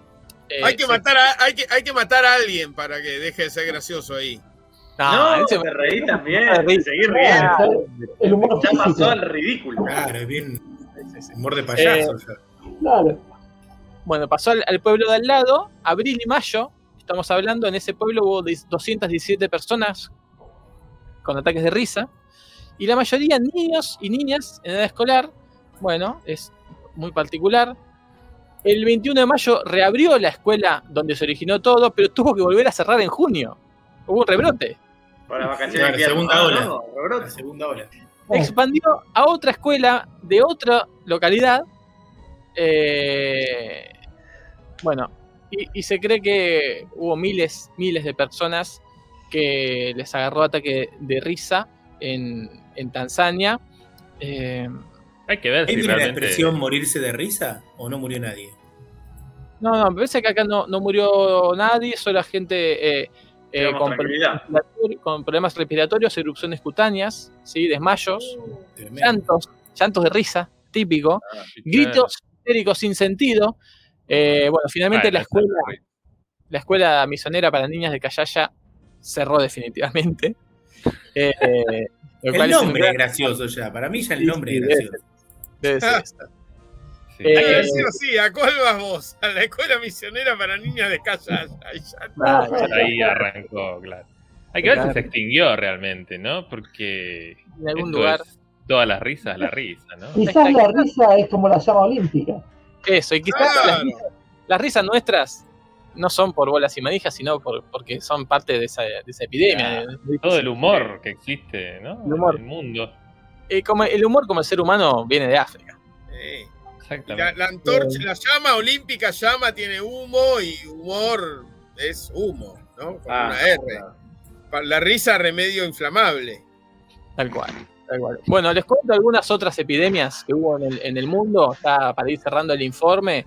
El siglo XIII hubo una epidemia de que les, les dio a las monjas, nada más, ¿sí? Mm. que de maullar como un gato, Mira, Bueno, bueno. ¿sí? Eh, una un empezó a maullar, comentario, ¿no? una empezó a maullar, le siguieron otras monjas y Pero eso a es que pasó alguien por afuera del convento, escuchó unos gritos así y alguien para disimular porque había un nene dijo, no, No, está no. causando es una epidemia que maulla. Claro, claro. Y se quedaron escuchando y tuvieron que seguirla. Sí. Uno puede, puede dudar de la veracidad de, de- de que los maullidos sean, sean francos, ¿no? Eh, No. que- Yo pienso así, en realidad. Se escuchó un maullido de persona y la madre superiora, para evitar el descontrol, dijo, ah, miren que viene, eh, vamos todos a, a maullar, es el ejercicio espiritual claro, para uno, disimularlo. uno Solo voy a tiende a decir pensar- una cosa. sí. ¿Con quién está asociado los gatos? Con el Los- diablo. Los egipcios. Bueno, eh, eh, eso seguramente ha sido Eso seguramente ha sido la, la- la explicación que encontraron en Francia, siglo XIII, eh, donde casi no había ciencia, solo había de- demonios, ¿no? Todas las cosas pasan en. Francia. Sí, sí. eh, hay una epidemia de epidemias en Francia, verdaderamente. Eh, y fíjense que uno dice, yo, yo cuando leí la de Maullido dije, ah, se estaban haciendo. Claro, eh, se pusieron a, ma- a maullar. Pero eh, los vecinos ya no daban más, alertaron, denunciaron, dijeron, están maullando ahí adentro. Nosotros no podemos más. A mí no me, me joden, claro. Entonces, el Estado francés mandó soldados a ver qué podían hacer. No pudieron hacer Perros tenían que mandar. Claro. Tuvieron, claro, la brigada canina. ¿Cómo solucionaron el tema? Y es que ahí yo le, le doy mi confianza a las monjas de que verdaderamente estaban viviendo una epidemia Sí. que no se estaban haciendo a los latigazos. Soldados reprimieron a las monjas para que dejaran de maullar y esa fue la única forma que... Y en vez de maullar gritaban, pero ya era otro tono, digamos. Ah, ya es otra cosa, es otra cosa. No es la única epidemia que le agarró a las monjas, pero esta es, es quizás más, eh, más curiosa porque no solo fuer- fueron de un convento, sino que se fue así como las risas fueron comunicándose a escuelas, fue comunicándose a otros conventos y en un momento en Alemania había varios conventos, incluso eh, llegó a estar en, en otros lados de Europa, en Holanda, en Roma, en donde había monjas que mordían. No. La epidemia de las monjas mordelonas. ¿Sí? En el siglo XV, una monja mordió a otra y en vez de decirle qué haces, pará, se empezaron a morder todas con todas y empezaron en conventos de Europa a morderse todas las monjas. Esto es Pero el capítulo claro. de los pitufos. No nombraste el lugar más lógico donde sucedió eso.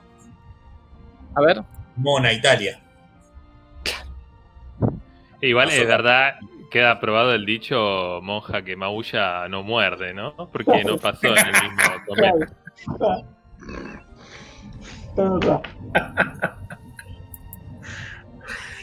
Es es, tal cual. Es tal cual. quedar en lo mismo, pero no, no, no, me saco, me saco. Bueno, bueno, Bueno, eh, tremendo. Hay, hay otras epidemias como la, la del, del hombre mono en Delhi, en India, Ay, Bueno. terreno sinuoso este. 2001. Y ahí estamos entrando, sí, en... 2001. Fue una epidemia de denuncias de que había un hombre mono. Ah, Ah, una bueno, epidemia ah, de-. La la del gente hombre gato. sentía, se, Claro. sentía atacada, se sentía atacada de noche por eh, hombres mono. La- lo describían incluso. Eh, quizás la leyenda Del hombre lobo, por ejemplo. Es una pandemia de creencia, de, de denunciar que existe Claro. eso que- pero ya es pandémico, ¿no? es? porque se generalizó, ¿no? Como otros tantos mitos. Tal cual, tal o cual. no tan mitos, ¿no? Que algo sobrenatural se extienda es una pandemia de creencia, tenés razón. Ujú. Ah, bueno, el chupacabras iba a decir yo. Sí, que pasa claro. mucho, El, abuelito, que es Pero- argentino. Claro, pero en este caso lo, lo loco es que se da como en un tiempo corto, hay toda una Claro. oleada de gente que siente miedo además, por, porque dice que lo ve y denuncia y avisa y no pasa nada. De- de- decían que tenía un metro veinte de altura, que usaba un casco metálico, garras metálicas, que tenía tres botones sobre su pecho, describían cualquier cosa. Otros decían que tenía dos metros y medio, que saltaba de edificio en edificio. Bueno, hubo más de 100 denuncias y la policía hizo un relato, un retrato hablado del supuesto hombre mono. Que, bueno, este. Ustedes recuerdan, ¿no? El, el video que a mí me reporta hasta dinero de crónica del hombre gato en, en el- que está el hombre gato en, en la matanza. Sí. Lo, De Sí, una noche que me puse a grabar, grabé horas, edité un pedazo y lo subí, es maravilloso, pues la gente empieza a describirlo así, ¿no? De distintas maneras y se van sumando al relato. Claro. Claro. Y Muy bueno. muy bueno porque la gente incluso cuenta que en cierto momento recurrió a institucionalizar esa denuncia, entonces dice, sí, bueno, vino la policía, eh, y entonces uno piensa que le iba a decir, la policía nos dijo, no, váyase cada uno para su casa, ¿no? Y no, la policía empezó a alumbrar con unos reflectores a la copa de los árboles y a tirar tiros. eh, y Eh, no, no, no. con, balas, con balas de plata, por las dudas. Claro, por las dudas. Claro. Claro. Eh, lo que tenía en la mano. Llevaban, llevaban ajo, cruces y balas de plata.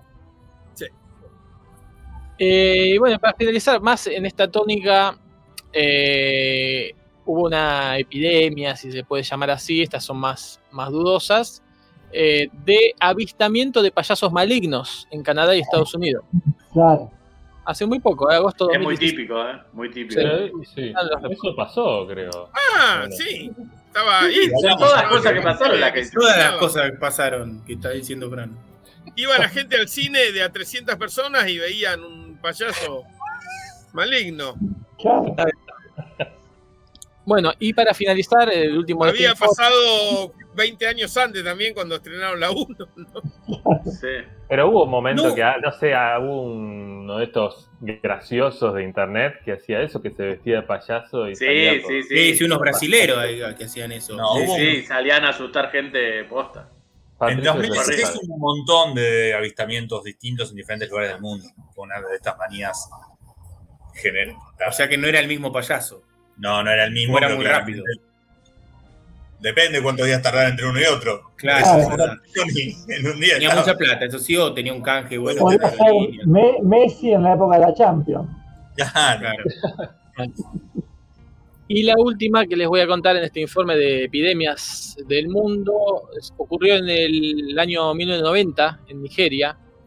Es la epidemia de robo genital masculino. Uh, No. ¿De qué? ¿Robo? Como quien dice, ¿robo un beso? Eh, ¿O es algo peor? No, no, no. Un auto, Estamos auto. hablando de, de, de un, de, un- de una presea, de un trofeo de alguna manera, ¿no? Algo que algo, alguien se lleva a la casa. No, eh, bueno, eh, en Nigeria hubo una epidemia de hombres que sentían que le robaban los genitales y lo denunciaban así. Eh, decían, llegaban señor, la señor, vengo de El, alma de los genitales. genitales, ¿no? El alma Claro. de los genitales. no, no, decían, me acaban de robar eh, la poronga. Me la acaban de robar. Y los policías decían, ¿pero qué está diciendo? Y los tipos se desnudaban para demostrarlo. Miren, me la robaron. Y le decían, pero está ahí. No, no, no, esta es otra, me, me, me la pusieron. Ah, se la cambiaron. La cambiaron, bien, claro. Es un buen- una buena excusa. Me la pusieron, decían. Bueno, no sabés lo que Sí. tenía yo antes, me recagaron. claro. Claro, para mostrar que si el, el, el can era Franchella. Claro. Oh. uh, Entonces, bueno, pero además eran acusaciones con, con ide- identificadas. Decían, él, uno en la calle, por ahí te, te- venía uno y decía, "Me acab- señor policía, me acaban de robar, ¿qué pasó? Me robó los huevos. Dice, él, ¿pero cómo? ¿De qué hablas? Me ah, robó los ya, huevos. esa es mía, la uña". claro. Esa es mía. Desnúdelo. Claro. Pero en algunos casos terminaron, Ah. terminaron con este eh, linchamientos del supuesto No. ladrón. No. Tremendo. Tremendo. Muchos eso porque casos, la justicia no actuaba, ¿no? También. claro, era justicia por ma- mano propia. Había que hacer. Tenían que Eh. comparar, desnudar al supuesto chorro y ver si realmente está. encajaban los Claro. genitales o estaban ahí como medio forzados, ¿no? Si Claro. había una diferencia un poco de tonalidad o alguna Claro. postura. Sí, o llamar de testigos de, de que Testículos. hubiesen visto Testículos. testículos que hubiesen visto al- al presunto malhechor en, en- en otras oportunidades con sus genitales eh, al aire libre, ¿no? Claro, y diferentes a los que vestían en ese momento. Tal cual. Hay, hay, dos, hay dos delirios que son que están este, documentados, son clásicos en la historia de la psiquiatría, que, que mezclan es que va, son dos delirios y acá se mezclan esos dos delirios. Uno es el delirio nihilista de Cotard, que son pacientes que creen que están vacíos por dentro, que no tienen órganos, que no tienen ah. corazón, que no tienen pulmones, que, y a veces es que se los robaron, si son más paranoicos, y si no, es que directamente no los tienen. El de y otros, claro. Decía que estaba vacío. si no, el, delirio, el delirio de Cabral, que es un delirio en donde vos suponés que esa persona que está al lado tuyo que ponerle, yo digo mi hermano, y yo digo, no, no es mi hermano. Pero si es igual que tu hermano, tiene la cara de tu hermano, no, pero no es mi hermano. Eso es un reemplazo, es alguien que no es. Y hay veces que uno ha escuchado que es o, es, o son extraterrestres que tomaron esa forma porque vienen. Oh. O sea, a partir de ahí se instala pero todo. no entendí cuál es el que está loco. Perdón, no entendí cuál es el, el, el, que está delirando de los dos. Dice, che, ese es tu hermano, es igual a vos. No, no es mi hermano, no es que no se parece. ¿Qué, en realidad, ¿cómo es? ¿Es el hermano o no sé cuál de los dos es el loco?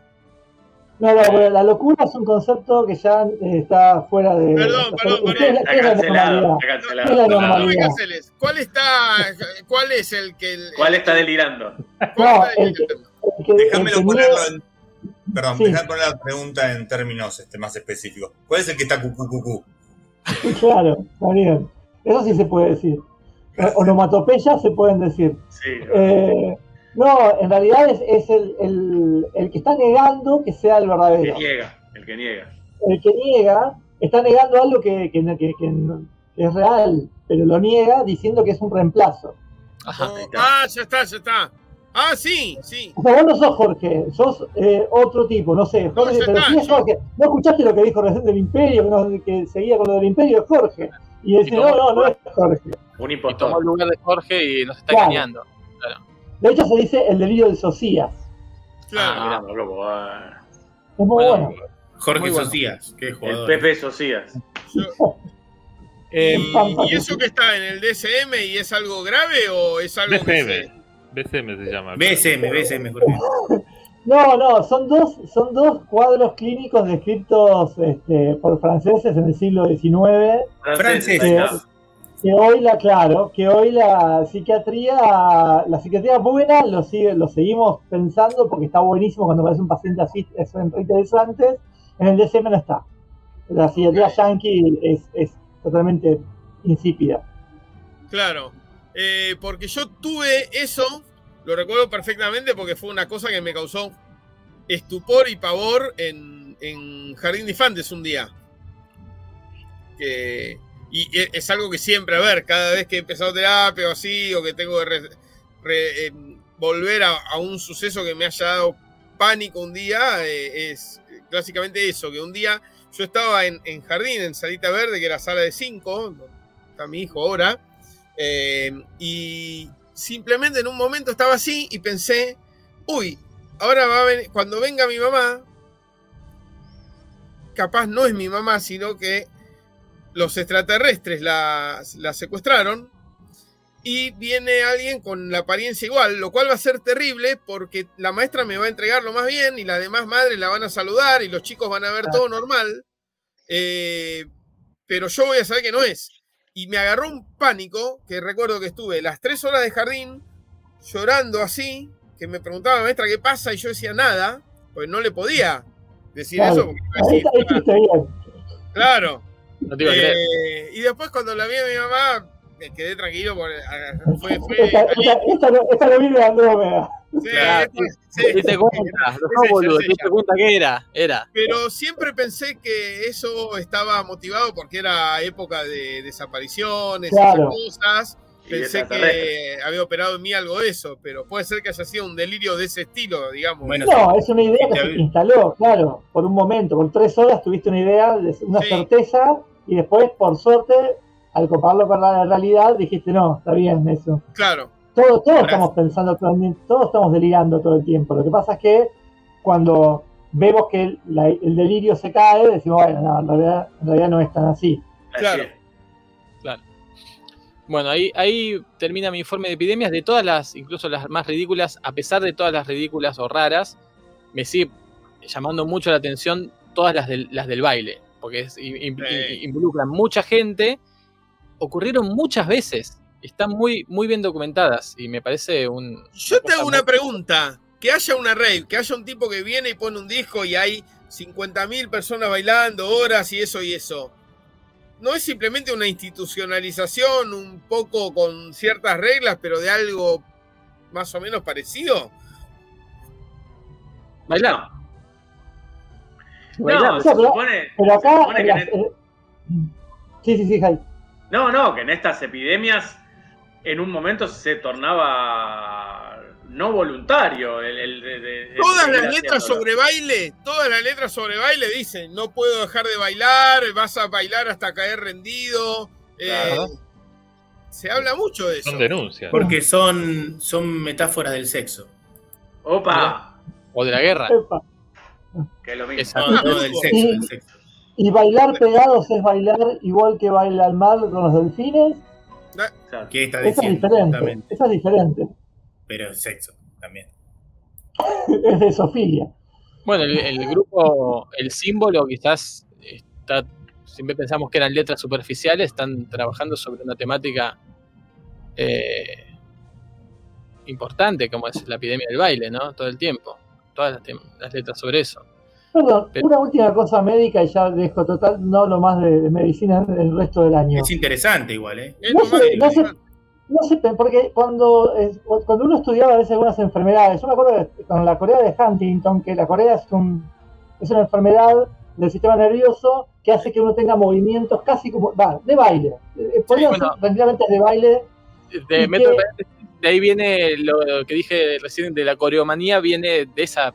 de la de- Corea de, claro, de, de- de- no me acuerdo si era la de Sydenham o la de Huntington, son dos Coreas, pero la Corea es el movimiento, Corea es el nombre del, del síntoma que uno hace movimientos amplios con los brazos o con los con, con cualquier miembro, con los inferiores también, y es como un baile, y, y eso es como que uno no puede parar, porque es como, como un paciente espástico que no puede parar. Lo curioso acá es que arrancaba, no es que nacían, o sea, acá estaban bien, arrancaban con esto y después no podían parar, lo cual puede ser, yo tiro acá mi, mi teoría, tranquilamente una intoxicación del sistema nervioso, que en esa época se daba mucho por el plomo, porque Claro. el, sa- el saturnismo volvía loco a más de un, a más de un emperador romano, se, se- la, la hipótesis del saturnismo con Nerón es, es- es conocida, Ah, mirá. y en donde, en donde genera a veces ataxias, que es un movimiento que no se puede controlar y demás, y quizás intoxicaciones que después pasaban, y cuando pasaban dejaban de bailar, pero bueno, hoy en día alguien, una, alguien que está haciendo eso lo pensaría más como una enfermedad neurológica, pienso. Vos, Marcos, me estás queriendo decir Sí, que la bicicleta de Saturno era una enfermedad neurológica causada por el plomo? Movimiento espástico. Exactamente. Eh, piensen que en todo, época, piensen que los romanos bebían en copas de, de antimonio, ¿no? Eh, que para No vomitar. solo las copas, Jorge, eh, las, las vasijas donde se conservaba el vino muchas veces eran de, de metal y, y, eh, como dice Marcos, es reconocida la, Sí. te- la teoría de que lo que tenía Nerón era una intoxicación por, el consumo de vino en ese estado. Y si no, Nerón, Calígula, o sea, o sea, es muy- estadísticamente ya son, son muchos.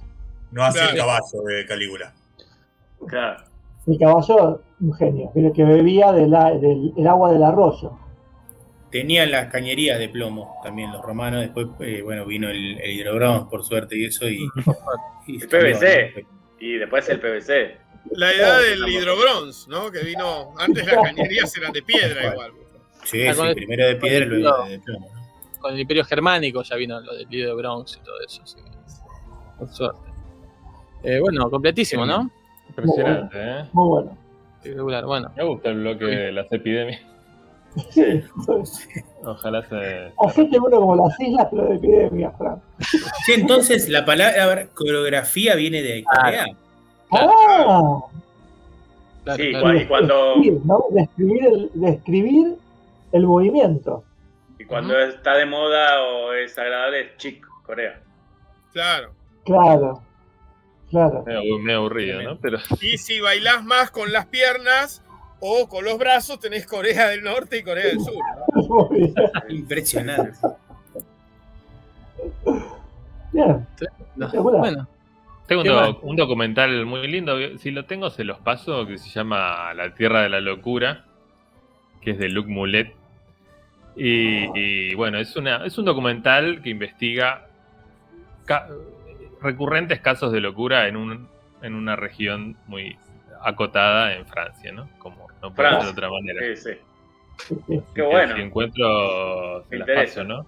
Y bueno, a cualquier oyente que quiera, que quiera verlo. Antes de que llegaran casi todos, eh, les recomendaba a Jumagu y Fran el hilo que pasó ayer Jorge en la madrugada y que Sí. seguramente no leyeron porque era muy tarde, el, acerca de los jugadores surinameños, surinamenses, claro. fallecidos en, en un vuelo en 1989. Ah, sí, sí, sí lo vi. Tremendo. Muy, muy interesante y muy bien, no sé si documentado, pero desarrolla muy bien la historia de cada uno de los jugadores que, que iban a ese vuelo.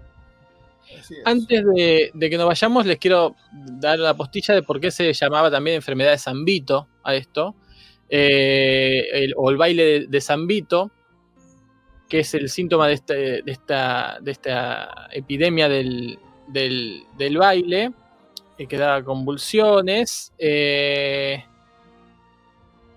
porque fue durante muchos años invocado este santo San Vito como antídoto de esta enfermedad. ¿no? Ah. de esta epidemia, de esta epidemia del baile. eh, San Vito de Lucania. Eh, y les voy a mostrar el escudo de armas de San Vito, porque lo mataron hervido. Lo hirvieron. Ah, Ah, Para justo Zambito, para que dejen de bailar, llaman a uno que se llama Zambito. Zambito. Claro. Claro, no confundir con Zambita, ¿no? Que, que es otro baile. Claro. Y el escudo es muy lindo. Siempre nos gusta ver escudos. El escudo de San Vito, el escudo de armas de, de él. No sé. de qué. Es muy, muy Está dentro de raro. una olla. Decime que está dentro de una olla, tipo caníbal. Te lo muestro, Te lo muestro. Te lo vas a. como Solís murió entonces. Ahí está. Claro, como Solís. Oh. Hermoso. No deja de creer y de rezar, ¿eh? ¿Tiene una No. tanga? O sea, un, un taparrabos. Por ahí es para que no le roben los genitales. Claro, Estaba pensando claro. en eso, justamente. Porque fíjate que es una olla con fuego, no quiero decir nada, pero bueno. Sí. ¿Qué le pusieron? Le pusieron como una rodeja de limón en la cabeza, ¿no? Para. Con Y para sazón. cocinar un poquito más la carne, por la duda que quede un poco cruda. Viste, como una maceración que le hacen. Tal cual. Bueno, creo que Por ha eso sido- es Vito, también por la vitamina C, ¿no? Perdón. Bueno, sí, no, es que es así. Es así. Bueno, este. Tiene- creo que Tiene buenos patronajes, Zambito, ¿eh? Ajá, a ver. ¿Qué es patrono? De los actores y los comediantes, hasta ahí, Mira, más o menos. De Croacia, de Checoslovaquia. Perdón, no de Croacia en general, solo de. es la idea. Cro. eh, ¿Cómo se llama en castellano? Rija, Rija es. Rijeka, Rijeka, Rijeka. Rijeka. Solo de Rijeka, de. Checoslovaquia toda, de los bailarines de los perros, de la epilepsia, Eh, claro. de Mazara del Valo en Sicilia, de dormir demasiado, Vamos. Ah, bueno. Praga, del- de la Corea, de la Corea reumática que ya mencionamos, de las mordeduras de, de, de del monja. víboras, víboras, Y de tarántula. Juan Pablo, de las tormentas y de, bueno, dos o tres cosas más, no Y de los Camilos estos. O sea, es un comodín. Si te toca Vito de Lucena, es un, Sí. es un comodín. Les, de les puedo de Holanda, de, Me, eh, de Baja en Alemania. me perdí un, un segundo, no sé si en algún momento lo mencionaron, pero a mí me ha sonado muchas veces. eh, yo conocía la expresión mal de San Vito. Mirá, Eh, y es justamente una de las enfermedades que nombró Marcos. Es el, la enfermedad de Huntington. claro, Se la la Corea, conoce antiguamente como baile de San Vito o mal de San Vito. Y es un trastorno genético hereditario eh, que afecta a los movimientos. El. Sí, pensamiento y el un clásico de todos los que estudiamos genética. claro, está eh, eh, la Corea de Huntington y la Corea de Sydenham. Eh, Claro. Lo loco es. Loco el, no. contagio, lo- No, justamente. No. el contagio de esto, ¿no? El contagio de esto. para cerrar por mi parte nada más, Sí. eh, les voy a decir que el cuerpo de Vito está, está, Está en. Omenia, está en, O- en Omenia, eh, que queda al norte de Italia. En Colmeña, en Colmeña, porque entró la pileta más caliente. Ajá. Y como este es un programa de deportes, voy a mencionarles que en Omenia, la ciudad del norte de Italia, juega el Fulgor Omenia, que es un equipo de la Serie B del básquet. Mira, Ajá. ¿sí? está ahí el cuerpo, frisado. Imagino. Ahora se lo conoce como Pafoni Omenia, porque Pafoni es el, el auspiciante. Sponsor. Ahí- Palacanestro. Recordemos que es palacanestro en italiano básquet. Sí. Mira, está ahí, Pero- Vito, está conservado. eh, y, o- sí. O sea, no se lo comieron. No, No, es no, una no. conserva. No, no, lo cocinaron nomás. Cocinar. Ah, Un Vito al escabeche, digamos. Fran, yo tengo miedo ahora de que estemos entrando en, en- en un mal, en una epidemia de BCM que no podamos Sí. cortar nunca más. De epidemia- epidemia streaming. Yo por eso hoy, alargando. preferí entrar más tarde, pero volver a mi casa y no quedarme en el consultorio, porque si no, esto. Cualquier cosa, si esto realmente es una enfermedad, eh, organicémonos y nos vamos turnando, vamos saliendo y volviendo a entrar para Yo descansar un pregunto rato. algo, yo pregunto algo. Ahora que hay globalización, ¿no sigue habiendo una epidemia de la risa, puesto que en todo momento hay alguien riéndose en el mundo? Yo me lo pregunté eh, de un modo diferente esto, Jorge. Lo que me pregunté yo es si estas epidemias se, se era por contagio, por ver a alguien te- te- y te daba, ¿no?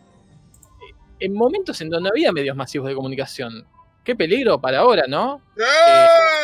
Uno pité que no puedo parar de bailar. Ya Ya está. No, ya está. imagínate Bueno, Ibai, Ibai a mí hace un rato riéndose. Se Por me eso Ibai vino a no la se ríe mente, nunca. Epidemia de se me vino a la mente cuando estaba la epidemia de salir a cazar Pokémones por la calle. Claro. Claro. Que fue recontagioso, fue un, un boom así. Perdón, pero meses. sigue. Está endémico ahora. Yo tengo Claro. una de mis becarias claro. sigue haciéndolo. Yo he visto también, ¿eh? Es endémico, claro, pero he visto. Sí, sí. Pero creo que hay más gente cazando Pokémones que gente con COVID. Mirá, Hoy por hoy, por hoy, hoy por hoy. Buena Qué buena estadística. Yo quiero dejar, aprovechando esta epidemia de streaming, una idea que se me ocurrió, que es así como el color negro es el, el ruido blanco de lo, de lo visual, ¿no? De las pinturas, y el blanco es el- la suma de todos los las luces, y el ruido blanco es la suma de todas las frecuencias. ¿Cuál es el ruido blanco del olor? O sea, ah, ¿Qué olor es el que se percibe cuando están todos los olores del mundo juntos? Para pensar, ¿eh? Miren los de qué tremendo. pensar. Sí. El del coliflor hirviendo Debe ser debe, eso, ¿no? debe ser muy difícil de superar por otro. Sí. Habría que llevar un coliflor a una, una boya, un coliflor al lado del riachuelo. Sí, De hecho, lo hacemos en proa, así queda como arty. claro. Y hacemos el- el- el- eso, buscando lo- el. Bueno, había un tema del niño gusano, ¿no? El, el mejor olor era, ¿no? No el peor olor. Sí. El Perdón. mejor olor. ¿Se, se, se mide el olor? ¿Se puede medir? Sí. ¿No? Hay decibeles de Odorómetros. Odorómetros. odorómetros, eso. ¿Sí? No sé, Jorge, vos que sos científico. No, yo- que sonó muy Yo en realidad tendría A mí que. también. Yo tendría que, spoi- que spoilearme y que autojumaguearme y decir que hay una diferencia muy grande entre el sonido que son ondas, eh, la luz que también son ondas y el olor que es puramente una percepción, ¿no? Porque, o sea, tenemos terminales nerviosos que encajan como piecitas de rompecabezas. eh, Ya, ya fue un título de bolas de un programa. Claro, de que el olor es, son, es materia. Claro, exactamente. Como dice Hyde, un programa de BCM se llama El olor a mierda no es otra cosa que mierda en la nariz, ¿no? Realmente. No es que es una sensación que viene de que hay mierda. No, para sentirlo tiene que haber salido una partícula desde ahí, haber volado y entrado y acoplado con un receptor Sí, sí, que- sí, pero la, pero la construcción social de lo que es mierda y lo que no es mierda, Ahí, ahí estoy con vos. Claro. Sí, igual quiero decir que el título del programa es- que dijo Jorge, todo ese, Sí. eh, no lo pudimos poner. Quisimos ponerle todo ese, todo eso que dijo y no nos, nos No, es más breve, a más breve. 128 No, bueno. caracteres y bueno, le, le hicimos un Había un, había un capítulo de, mm, de Futurama en el que uno de los inventos que había era un olorómetro que detectaban olores a millones de kilómetros de distancia con como si fuera con un telescopio nada más que de olores. Claro. Gente, yo me tengo que ir, pero queda Erika a cargo del YouTube. Así que no hablen bien de mí porque se enoja. Lo único que pido es eso. Bueno, Yo me tengo que ir porque Igual me sí, quiero sí. ir. Sí, igual mirá. decirnos todos y ya, ¿no? Vamos a aprovechar esto y a, unos- y a cortar antes de que sea demasiado 30 tarde. minutos. Sí, sí, sí, sí, sí. Nos vamos. Bueno, un abrazo. Bien. Erika, Bueno, podés cortar. chao. Chao.